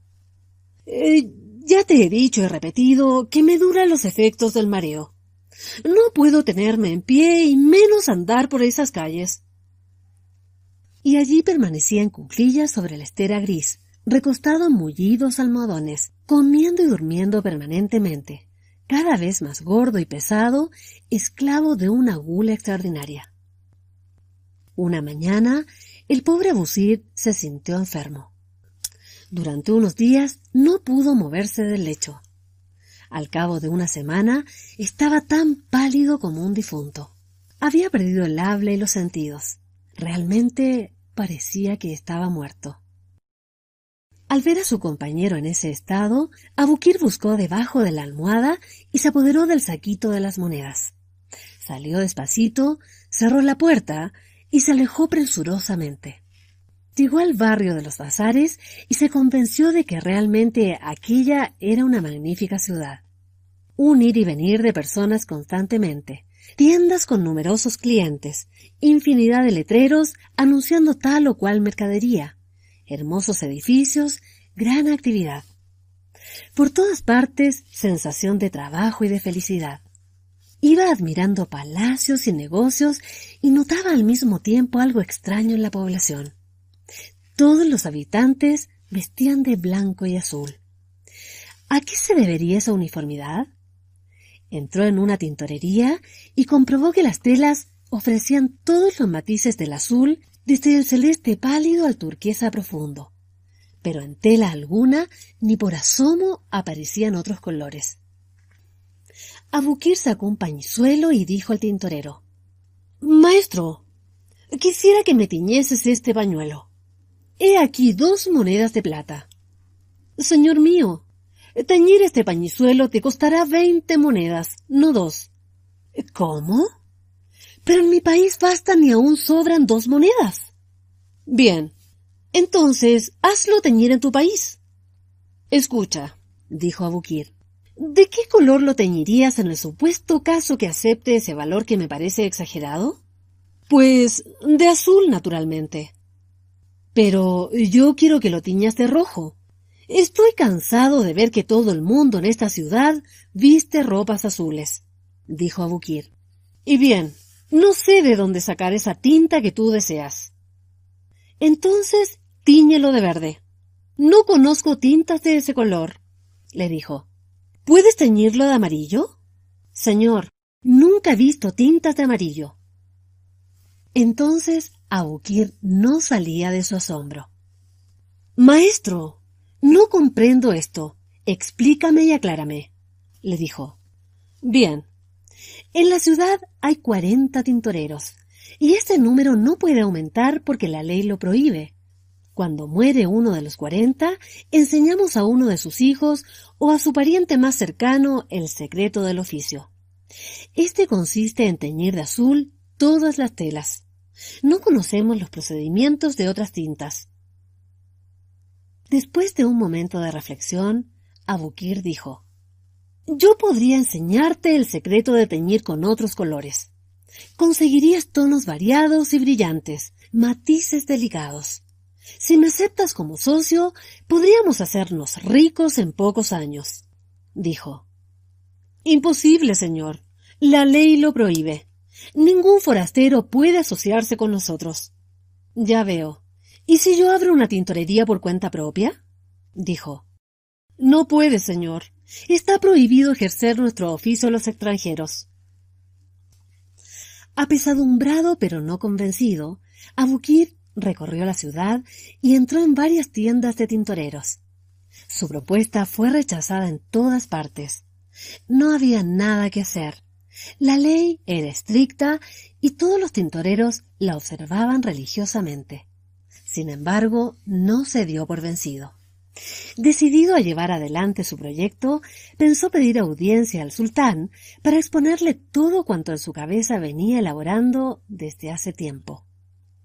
Cuando fue admitido a la presencia del soberano, Abukir se inclinó respetuosamente y comenzó. Señor, yo soy forastero. En Alejandría era tintorero y conozco todos los secretos del oficio. He visto que en esta ciudad las telas se tiñen de azul solamente. Yo sé teñir con todos los matices. Consigo los reflejos del oro y de la plata. He propuesto a los tintoreros de aquí enseñarles mi arte y ellos han rechazado mi proposición con malos modos, señor. ¿Te parece justo? Escucha, amigo. Los tintoreros cumplen lo que está dispuesto por ley, respondió el sultán. Pero yo te autorizo a abrir una tintorería. Más aún, facilitaré la realización de tu proyecto. Y llamando a su visir, le ordenó que proveyese todo lo necesario para el cumplimiento del proyecto del extranjero visitante. Desde este momento cambiaba fundamentalmente el panorama de este ingrato tintorero. Inmensamente feliz por el éxito que había obtenido, soñaba con un futuro maravilloso. Abukir recibió mil monedas de oro para los gastos iniciales e inmediatamente se ocupó de hacer construir un gran taller. Cuando la construcción estuvo terminada, el sultán le adelantó cuatro mil monedas más para la compra de utensilios y materiales, y le confió quinientas piezas de telas diversas para que las ciñera con su arte maravilloso. Feliz por este éxito, Abukir compró un caballo seguido de servidores, viajó en busca de las tintas necesarias. Al cabo de pocas semanas, las quinientas piezas del sultán estaban teñidas. La variedad era extraordinaria. Todos los colores del arco iris, todos los tonos, desde los opacos hasta los más brillantes, lucían en las telas que se agitaban al viento frente a la tienda de Abukir. En el frente de ésta se leía un letrero. Tintorería del Gran Sultán. Los cuarenta tintoreros de la ciudad acudieron a ofrecerse como socios y fueron rechazados. Algunos se ofrecieron como oficiales ayudantes, pero Abukir no quiso ningún trato con ellos. En poco tiempo, sus ganancias le procuraron un soberbio palacio con numerosa servidumbre. El sultán agradecido, lo invitaba a todas las fiestas. Entretanto, el mayordomo del corral de caravanas en que se había alojado Abukir y Abusir estaba preocupado. Hacía tiempo que no veía a los inquilinos. ¿Se habrán fugado sin pagar el alquiler? ¿Les habrá sucedido alguna desgracia? Iba pensando en eso cuando al llegar al umbral del cuarto oyó quejidos. Abrió y vio al pobre barbero tendido en el suelo, flaco y pálido como un muerto. Ah, ¿qué ha pasado? ¿Dónde está tu amigo? le dijo. Pues no sé. He estado sin conocimiento e ignoro durante cuánto tiempo. Hoy he podido abrir los ojos y llamar, pero nadie me oía. Te ruego que me auxilies. Mira bajo la almohada y encontrarás un saquito con monedas. Toma lo necesario para comprarme algo de comer. Estoy verdaderamente extenuado. El mayordomo no encontró nada bajo la almohada y entonces Abusir empezó a sospechar la verdad de lo ocurrido. ¿Cómo? ¿No has visto a mi compañero durante este tiempo? Le dijo. Pues no. Yo creía que ambos estabais de viaje. Desgraciadamente, no es así, amigo mío. El sinvergüenza me ha robado todo el dinero y me abandonó cuando cuando caí sin sentido. Jamás pensé que me pagase con una traición los favores que le he prodigado. Y así diciendo, el pobre barbero lloraba por la acción del malvado tintorero. No te aflijas, dijo el mayordomo. Todos estamos en las manos de Alá. Ya tendrá su merecido y con toda seguridad que alguna vez tendrá en su castigo que recordarte muchas veces ese falso amigo. Yo te procuraré alimento y llamaré al médico. Espero. Espero que Alá me conceda la posibilidad de recompensarte, mi buen amigo. No te preocupes ahora, replicó el mayordomo desde la puerta. Piensa en restablecerte pronto. Cuando Busir pudo recorrer de nuevo la ciudad, se encontró con una muchedumbre de curiosos delante de una nueva construcción. Leyó el letrero. Tintorería del Gran Sultán. De una alta cuerda colgaban piezas de telas de diversos colores. ¿De quién es esta tienda? preguntó. Es eh, de un extranjero que llegó hace poco. Se llama Abukir. El sultán lo autorizó especialmente porque sabe teñir telas con todos los colores del arco iris. Cada vez que este hábil tintorero expone las telas al público, la gente acude para admirar su obra. Abusir se alegró al oír tales noticias. Mm, ahora me explico por qué Abukir no me visitó durante este tiempo. Ocupado en instalar la tintorería del sultán. Así iba pensando el buen barbero mientras se acercaba a la puerta del establecimiento. Creía que iba a ser recibido con los brazos abiertos por su gran amigo. Así como él había trabajado para los dos hasta ese momento, ahora el tintorero podía recompensarlo puesto que, según se decía, nadaba en la abundancia. En efecto, Abukir, inmensamente rico, vivía como un pachá. Cómodamente echado sobre un diván, Pasaba las horas comiendo ricos manjares, recibiendo la visita de poderosos clientes y dando órdenes a los ayudantes que dirigían el trabajo de los operarios de su floreciente tintorería. En el soberbio palacio que se había hecho construir cerca del taller había infinidad de servidores. Cuando Abusir llegó a su presencia, el nuevo rico se puso furioso. Desde aquel diván lujosísimo, donde reposaba su inmensa mole de carne, luciendo un blanco turbante con un prendedor de oro, alargó su brazo amenazante hacia el pobre Abusir, que confundido, profundamente sorprendido por la inesperada actitud de su viejo amigo, permanecía de pie inmóvil. ¡Miserable! gritó para que lo oyesen todos. ¿Cómo te atreves a presentarte ante mí?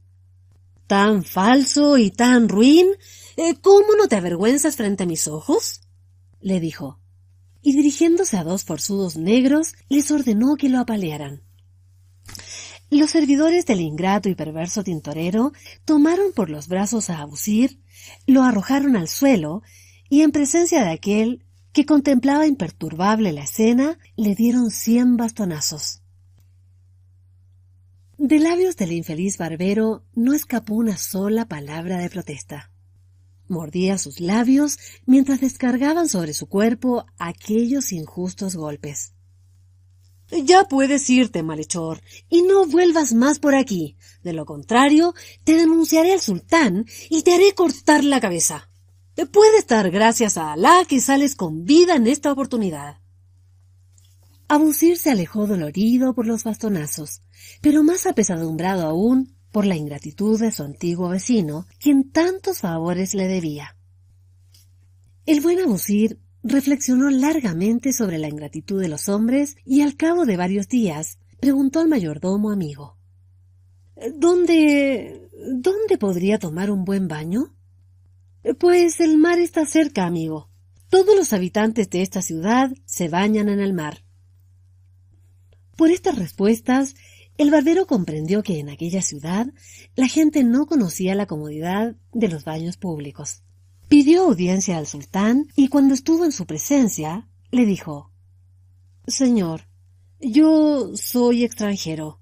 En Alejandría ejercía el oficio de barbero. He comprobado que en tu ciudad no existen establecimientos de baños y es extraño. ¿Un establecimiento de baños? preguntó el sultán. Sí, señor. Un lugar para que la gente pueda gozar del baño en invierno y en verano, con expertos masajistas, en fin, con todas las comodidades de que gustan las personas refinadas. El sultán, entusiasmado, ordenó que se concediesen al barbero todos los medios para la construcción de una casa de baños. Abusir se sentía feliz al pensar en el éxito de su proyecto. Una gran muchedumbre se agolpó frente al portón de la casa de baños de Abusir, asombrada por la magnificencia de las instalaciones. Algunos preguntaron el precio del servicio, y como este no era alto, entraron para probar aquello de los baños tibios. Cuando experimentaron la delicia de la enjabonadura perfumada y de los masajes que quitaban el cansancio y rejuvenecían, salieron entusiasmados haciendo grandes elogios de Abusir. La fama del establecimiento se extendió por la ciudad, y en poco tiempo la clientela fue numerosísima. Al cuarto día, el sultán y toda la corte utilizaron los servicios de los baños y masajes. Al comprobar que la piel les quedaba tersa y perfumada como la de un niño, tanto el soberano como los cortesanos reconocieron la conveniencia y la bondad del servicio de la casa de baños.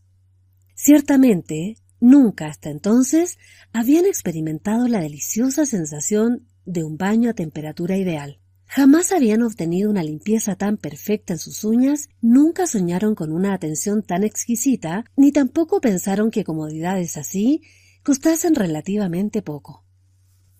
El soberano preguntó a Busir Dime, ¿hay arte de magia en todo esto? Yo me he bañado siempre en el mar y nunca obtuve un resultado igual. Nada de magia, señor. Una inmersión en agua caliente, una buena enjabonadura y unos masajes hechos por manos expertas consiguen limpiar la piel y levantar el ánimo del hombre más cansado. Bien, te serán entregadas mil monedas por cada baño de mis cortesanos. Creo que es el precio justo. Abusir movió negativamente la cabeza. No, Majestad. Si cobrara mil monedas por cada baño, ¿quién podría aprovechar de las ventajas de mi establecimiento? solamente los poderosos. La gente modesta debe gozar también de los beneficios de tu magnificencia. Yo no puedo olvidar que esta casa se debe a tu augusta protección, señor. Cada cliente pagará de acuerdo con sus posibilidades. Mil monedas es demasiado hasta para la gente más rica. Bien, eres tan sabio y prudente como inteligente y laborioso, le dijo el sultán. Los dignatarios de la corte te pagarán cien monedas y un esclavo por cada baño. Abusir volvió a mover la cabeza. Que Alá siga protegiéndote como hasta ahora, generoso señor. Agradezco tu buena voluntad para conmigo, pero considero que bastan las cien monedas. ¿Qué haría yo con los esclavos? Un ejército de servidores resultaría más bien una carga para mí, señor. Tienes razón. Comprendo una vez más que eres un hombre de bien. Por cada esclavo que rechaces, recibirás en cambio diez monedas de oro. ¿Está bien? Gracias, poderoso Señor, por haberme liberado de la preocupación de los esclavos. Abusir mandó a sus dependientes que anunciasen en todos los barrios de la ciudad que cada uno pagaría el baño de acuerdo con sus posibilidades económicas. Esto trajo tal aumento de clientela que el establecimiento se hizo famoso. Un día Llegó el capitán del barco que había transportado a los dos compañeros desde Alejandría y quiso abonar el importe del servicio. Pero Abusir se opuso terminantemente diciendo Sabes, quiero pagar en parte las gentilezas que tuviste conmigo a bordo. El mayordomo que lo había auxiliado cuando estaba pobre y enfermo fue nombrado administrador de la casa de baños. Un día, éste anunció a Abusir que un nuevo cliente solicitaba verlo. El antiguo barbero, al ver que se trataba de Abukir, se adelantó sonriente. En su corazón había perdonado al malvado tintorero, pero éste, fingiendo enojo, empezó a gritar. ¡Ah! ¡Qué modo de comportarse con un amigo! He mandado tres veces a preguntar por ti y en nuestro antiguo alojamiento nadie supo dar noticias de tu paradero. ¿Dónde te habías metido? Mi tintorería es bien conocida en la ciudad. ¿Por qué no viniste a visitarme, querido amigo? ¿Cómo? exclamó Abusir. He ido a verte y me has echado bastonazos. A estas palabras, el falso amigo empezó a mesarse la barba con fingida rabia. ¿Es posible que fueras tú el vagabundo que mandé a azotar? Pues sí, era yo. Te juro que no te reconocí. Te confundí con un ladrón de Alejandría que me robó en varias ocasiones. Realmente deberías estar muy cambiado ese día. ¿Por qué no me gritaste soy tu amigo Bukir? Ah, que Alá te perdone, Bukir. Olvidemos el pasado y entra. Asombrado por las maravillas del establecimiento, el envidioso visitante preguntó a Busir de qué medios se había valido para construir tan suntuosa casa de baños. Cuando oyó decir que todo se debía a la generosidad del sultán, dijo dándose importancia. Pues un día de estos visitaré al soberano y le hablaré de ti. Quiero que sepa que tú eres mi gran amigo. Está bien, pero yo no necesito recomendaciones. Eh, tanto el sultán como sus dignatarios me estiman. Eh, ¿Para qué quiero más honores? Cuando iba a retirarse, Abukir intentó pagar, pero el buen Abusir no solo se negó a recibir dinero, sino que lo invitó a comer. Esta vez, Abukir había concurrido con un turbante encarnado y amarillo que le envolvía casi toda la cabeza. Solamente su rostro mofletudo quedaba al descubierto. Su incurable glotonería hacía que, mientras llevaba un dulce a su boca con una mano, con la otra aprisionaba un postre similar. Roído por los celos y la envidia, el tintorero meditó largamente sobre la manera de perjudicar a su antiguo vecino. Cuando pensó el modo de arruinarlo, volvió y elogió calurosamente los servicios del establecimiento. Finalmente agregó Pues, sin embargo, aquí falta algo, le dijo. ¿Y qué crees que falta? preguntó el bondadoso Abusir. Pues una pomada para ablandar y suavizar la piel.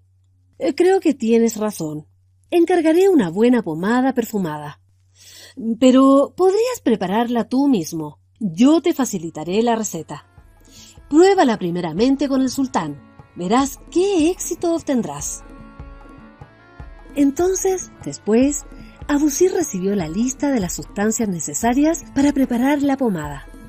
El pérfido Abukir incluyó un polvo irritante y un poderoso veneno que penetrando por los poros de la piel podía producir la muerte.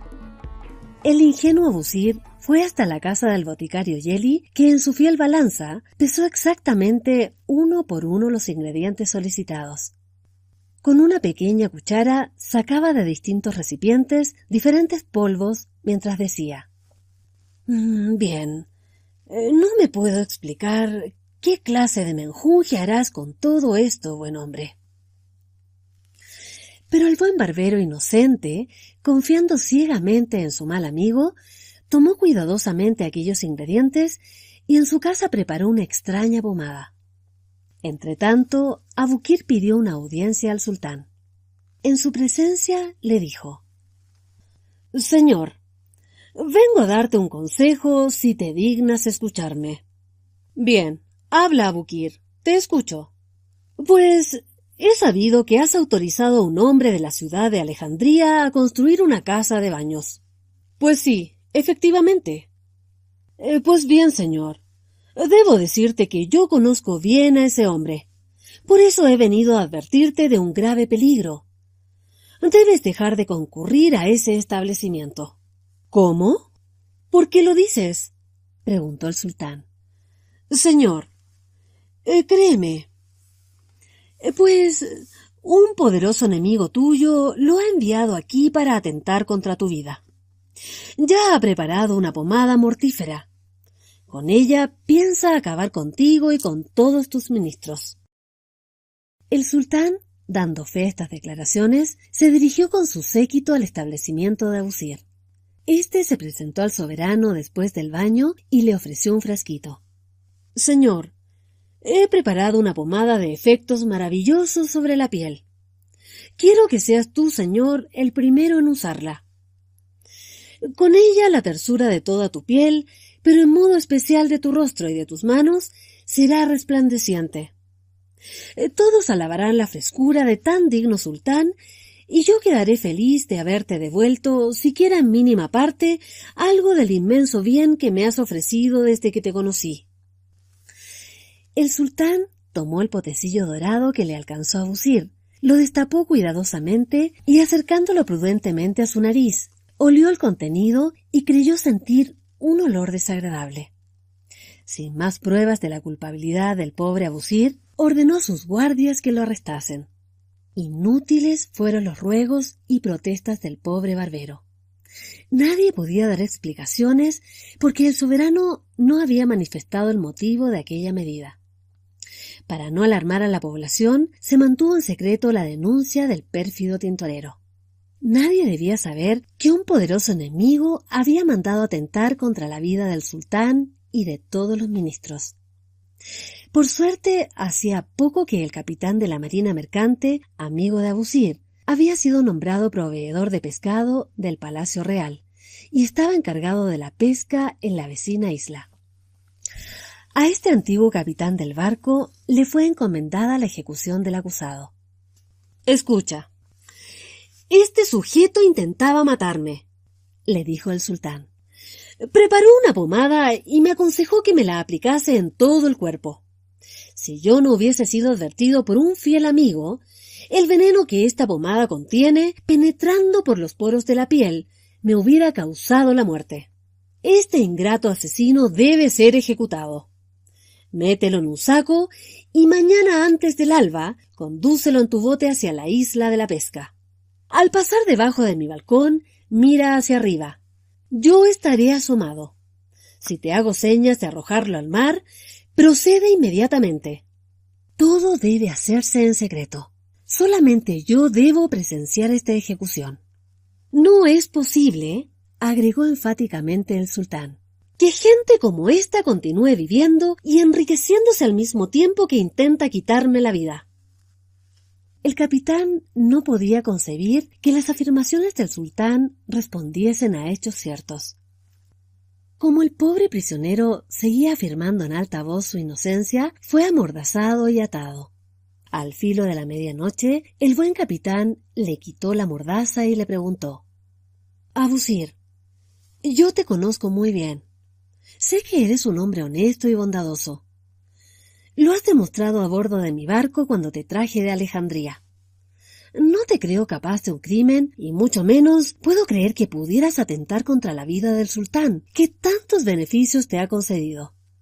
Por la estima y la amistad que nos unen, dime la verdad. ¿Cómo se te ha ocurrido preparar esa mortífera pomada para el sultán y sus ministros? Pues, por Alá te juro que nada de todo esto es verdad. Nunca he hecho daño a nadie. ¿Cómo puede pensarse que atentara contra la vida de este buen sultán que me ha dispensado protección y beneficios? Sería una ingratitud tan negra que, de ser cierta, yo merecería cien veces la muerte. Pero te repito, capitán, te repito que soy inocente. Alguien, alguien me ha acusado pérfidamente. Alguien, alguien que desea mi ruina y mi muerte. Pues, efectivamente, la acusación debe haberla hecho un hombre a quien le causa envidia la posición que has alcanzado con tu ingenio y tu trabajo. El mundo está lleno de envidiosos, amigo mío. Es tal la cólera del sultán que no creo que haya modo de convencerlo de tu inocencia. La pomada que le ofreciste contiene un potente veneno. Dime, ¿quién te aconsejó a prepararla? Como un relámpago, esta pregunta arrojó luz sobre el oscuro mar de dudas del pobre Abusir. Recordó todas las malas artes de su antiguo vecino, su vida deshonesta, sus vicios, sus fechorías. Ahora estaba convencido de que aquel farsante, que se había ofrecido a recomendarlo a la benevolencia del sultán, en realidad lo había inducido a preparar la pomada mortífera y luego lo había denunciado secretamente. Muy afligido por tanta ingratitud y perfidia, el prisionero comunicó al buen capitán que la receta de la pomada le había sido dada por Abukir. Pues me lo imaginaba. Ese hombre nunca me gustó. Aragán, glotón, ingrato y perdido. Pero, ¿cómo convencer ahora al sultán de la perfidia del tintorero y de tu inocencia? Se me ocurre un plan para escapar a la muerte. Te conduciré a la isla de la pesca. Allí está la cabaña en que guardo mis redes. Permanecerás en ella hasta que algún barco zarpe de este puerto en dirección a Alejandría. Debes prometerme que jamás volverás aquí. Bien, te agradezco de corazón, amigo. Que Alá te recompense por esta buena acción. Pero dime, ¿cómo te las arreglarás para pasar con tu bote debajo del balcón del sultán sin llevarme a mí? Escucha, el saco en que yo debería encerrarte bien puede contener cualquier bulto. En la semioscuridad del alba, el soberano no notará la diferencia. Mientras escuchaba aquellas palabras de amistad y de evidente confianza, por las mejillas de Abusir corrían gruesas lágrimas. Pensaba que por cada pérfido traidor había en el mundo muchos corazones generosos. Aquel hombre no solamente se resistía a ser su verdugo, exponía su vida por salvarlo a él. Si se descubría el plan del capitán, éste sería castigado seguramente con la muerte. Al pensar en el riesgo que iba a correr aquel buen amigo, el inocente prisionero lloraba conmovido. Horas después, el capitán dejó a Abusir en la isla y volvió al puerto. Llenó un saco con arena, lo puso en el bote y antes del alba remó hacia donde estaba el balcón del sultán. Majestad, preguntó desde abajo. El prisionero está en este saco, tal como lo has ordenado. ¿Debo arrojarlo al mar? Bien, arrójalo. Así gritó el soberano, al tiempo que hacía un ademán imperioso con su diestra, señalando con brusquedad las aguas. Al hacer dicho movimiento, un pequeño objeto brillante se zafó de su mano y cayó en el mar. El capitán fingió no advertir nada y siguió remando. Le interesaba alejarse rápidamente. Al cabo de unos minutos, dejó los remos y arrojó a las ondas el pesado saco. Miró hacia el balcón para comprobar si el sultán lo estaba mirando todavía. Pero éste ya no estaba asomado. En efecto, en cuanto dio la orden de arrojar el saco al mar, se retiró a su dormitorio, pálido, pero no de cólera, sino de miedo. El objeto que se había zafado de su mano era una joya, un anillo mágico que tenía la virtud de cortar la cabeza a cualquier ser viviente que el poseedor señalase. Gracias a aquel anillo, el sultán era temido por sus enemigos. Si la pérdida de dicha joya se llegaba a saber, el poder y la vida del soberano correrían grave peligro. Era necesario mantener el secreto. El sultán abrió el arca de las joyas y eligió un anillo muy parecido al que acababa de caer al mar. Su corazón, sin embargo, palpitaba fuerte. Aquella pérdida parecía un castigo de Alá. ¿No habría cometido alguna injusticia ese día? Entre tanto, Abusir, que ya se encontraba en la isla, se puso a pescar mientras llegaba el alba. Eligió una de las mejores playas de aquel lejano lugar, allí donde las olas se acercaban mansa y repetidamente, con su carga interior llena de secretos, bajo las crestas espumosas y brillantes que luego se confundían con las arenas. Descalzo, con el torso desnudo, Acariciado por los estimulantes vientos marinos, Abusir parecía un viejo pescador. Con las redes que le entregó el capitán y que él con alguna dificultad extendió, obtuvo en poco tiempo una excelente pesca. Los más variados peces fueron apresados. Congrios y rayas, pulpos y cangrejos, róbalos y merluzas, se agitaban fuera del agua, intentando vanamente sobrevivir. Si bien ya extrañaba sus días tan felices, la comodidad de su importante establecimiento de baños y sobre todo los honores de que había sido objeto, pensaba ante aquella buena cosecha marina que sus horas en aquella isla no iban a ser tan duras ni penosas. Acomodó cuidadosamente la red, tal como le enseñó el buen capitán, y precisamente a la hora en que el sol indicaba el mediodía, como sentía hambre, decidió asar un pescado y comerlo. Abrió un grueso congrio y encontró un anillo en el estómago del animal. Era una artística joya de oro que tenía engarzada una piedra preciosa. Se la colocó en el meñique de la mano derecha y pensó enseguida regalarla al capitán en cuanto éste llegase a la isla. El buen abusir no podía imaginarse que aquella joya era mágica y que hacía unos instantes se había desprendido de un dedo del sultán. Cuando terminó de comer el pescado, asado al fuego de unas ramas secas, Abusir vio que se acercaba un bote. Creyó que era su salvador, pero con sorpresa comprobó que eran dos cocineros de su Majestad. Cuando llegaron a la isla, uno de ellos preguntó ¿Eres el ayudante del capitán? ¿Y dónde está él? Veo que ya has adelantado el trabajo. Elegiremos unas sardinas para el almuerzo de hoy. Cuando el bote tocó la playa, el primero en bajar fue un perrito. Este se dirigió al montón de peces que aún estaba en la red recogida momentos antes, y Abusir quiso alejarlo. ¡Ah, fuera, perro! ¡Fuera! Y al mismo tiempo movió violentamente su brazo derecho. De su mano surgió un brillo como de relámpago, y en ese momento se vio rodar la cabeza del perro, separada como por un filoso cuchillo. Abusir se quedó mudo de asombro, y los dos cocineros, conocedores de la virtud de aquel anillo, que ahora veían brillar en la mano de aquel nuevo pescador, se embarcaron y huyeron aterrorizados, abandonando los cestos que habían llevado. El capitán llegó una hora más tarde. Al ver al perro decapitado, miró hacia Abusir y descubrió la conocida joya mágica en su mano derecha. ¿Y de dónde sacaste ese anillo? le preguntó. ¿Por qué mataste al pobre animal? ¿Yo? preguntó a su vez el pobre barbero. Solo quise espantarlo para que no se acercara al pescado. Este anillo estaba en el estómago de un pez que acabo de asar. Pues es el mismo que acaba de perder el sultán. Debes saber que basta un ademán imperioso del poseedor para que esta joya haga rodar la cabeza de cualquier ser viviente. Desde que lo posee nuestro sultán, nadie se atreve a declararnos la guerra. Estamos rodeados de reyes y príncipes enemigos, pero todos temen la virtud mortífera de este anillo. Ahora que eres tú el poseedor, tu poder es grande, amigo mío. Abusir se quedó un momento pensativo. Luego, dirigiéndose al capitán, le dijo Sabes, quisiera que me condujeses a la ciudad. Y una hora más tarde, ambos desembarcaron en el puerto. Entretanto, el sultán se reunía con sus ministros en la sala del trono.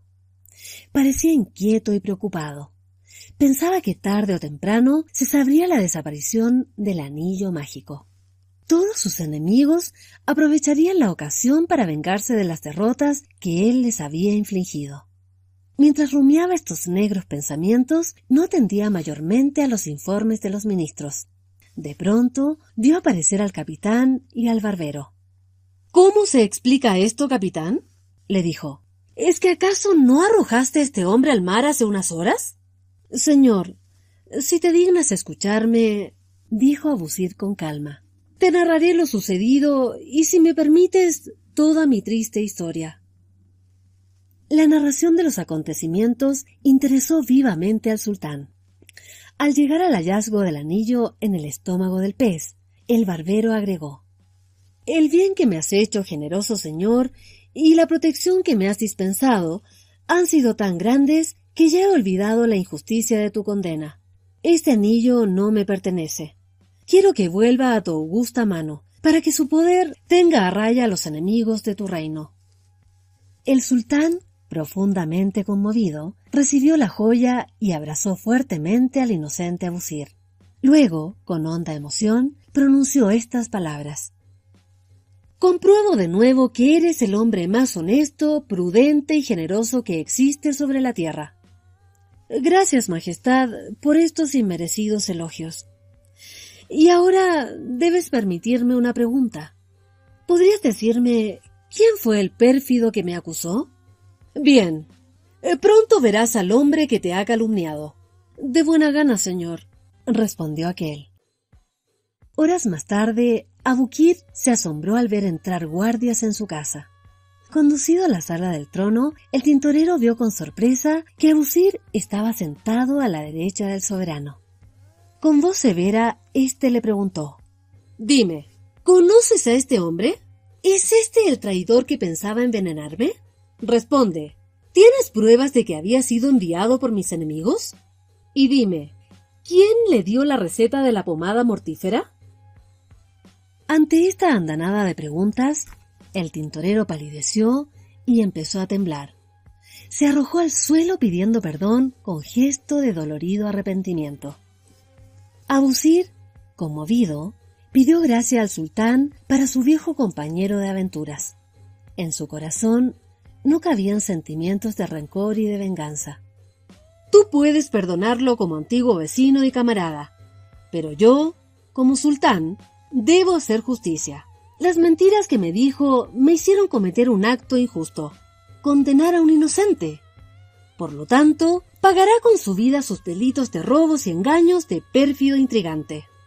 En mi tierra, agregó el sultán, estamos acostumbrados a esta terminante e ineludible justicia. Quien ha manchado sus manos apropiándose de lo que no le pertenece, aquel que con el mal uso de la lengua ha perjudicado la vida de su prójimo, en fin, quien comete los incalificables errores que cometió Bukir, no es digno de vivir. No merece ni la consideración ni el perdón de sus semejantes y debe morir. Así terminó su vida aquel tintorero deshonesto y mentiroso, el mismo día en que al barbero se le ofrecía el alto cargo de visir. Sin embargo, éste no aceptó el puesto agradeció al sultán el honor que le dispensaba y le pidió permiso para regresar a Alejandría. El monarca accedió no sin lamentar el alejamiento de un hombre tan honrado y fiel. Lo colmó de bienes y ordenó que lo condujese un velero al mando del capitán amigo. El viaje de regreso a su dulce y lejana tierra natal, Alejandría, en la grata compañía del capitán, fue muy feliz. Durante el trayecto, Abusir narró al buen amigo sus largas y curiosas aventuras y le habló de sus proyectos para el futuro. Después de varios días de navegación, llegaron a unas playas cercanas a Alejandría. Cuando Abusir puso pie en tierra, vio sobre la playa un saco arrastrado por las aguas del mar. Se apresuró a abrirlo con la ayuda del capitán y cuál no sería su sorpresa al descubrir que contenía el cuerpo de Abukir. Las olas habían devuelto aquel cuerpo a su tierra natal. Abusir lo llevó hasta la ciudad y le dio sepultura piadosamente en el cementerio. Después de cumplir esta ingrata misión, vivió muchos años en Alejandría, rodeado permanentemente del afecto y del respeto de sus conciudadanos que gustaban oír la narración de sus interesantes peripecias. Cuando Abusir peinaba blancos cabellos y lucía larga y blanca barba, redactó su testamento. En una de sus muchas cláusulas, dispuso que al morir fuese enterrado junto a la tumba donde estaban depositados los restos de su antiguo vecino, el tintorero Abukir. A partir de entonces, el lugar en que se hallaban ambas sepulturas se llamó Abusir y Abukir. Con el tiempo desapareció el primer nombre y hoy solo queda el recuerdo de Abukir. Sin embargo, la tradición pronuncia con admiración el nombre del buen barbero Abusir.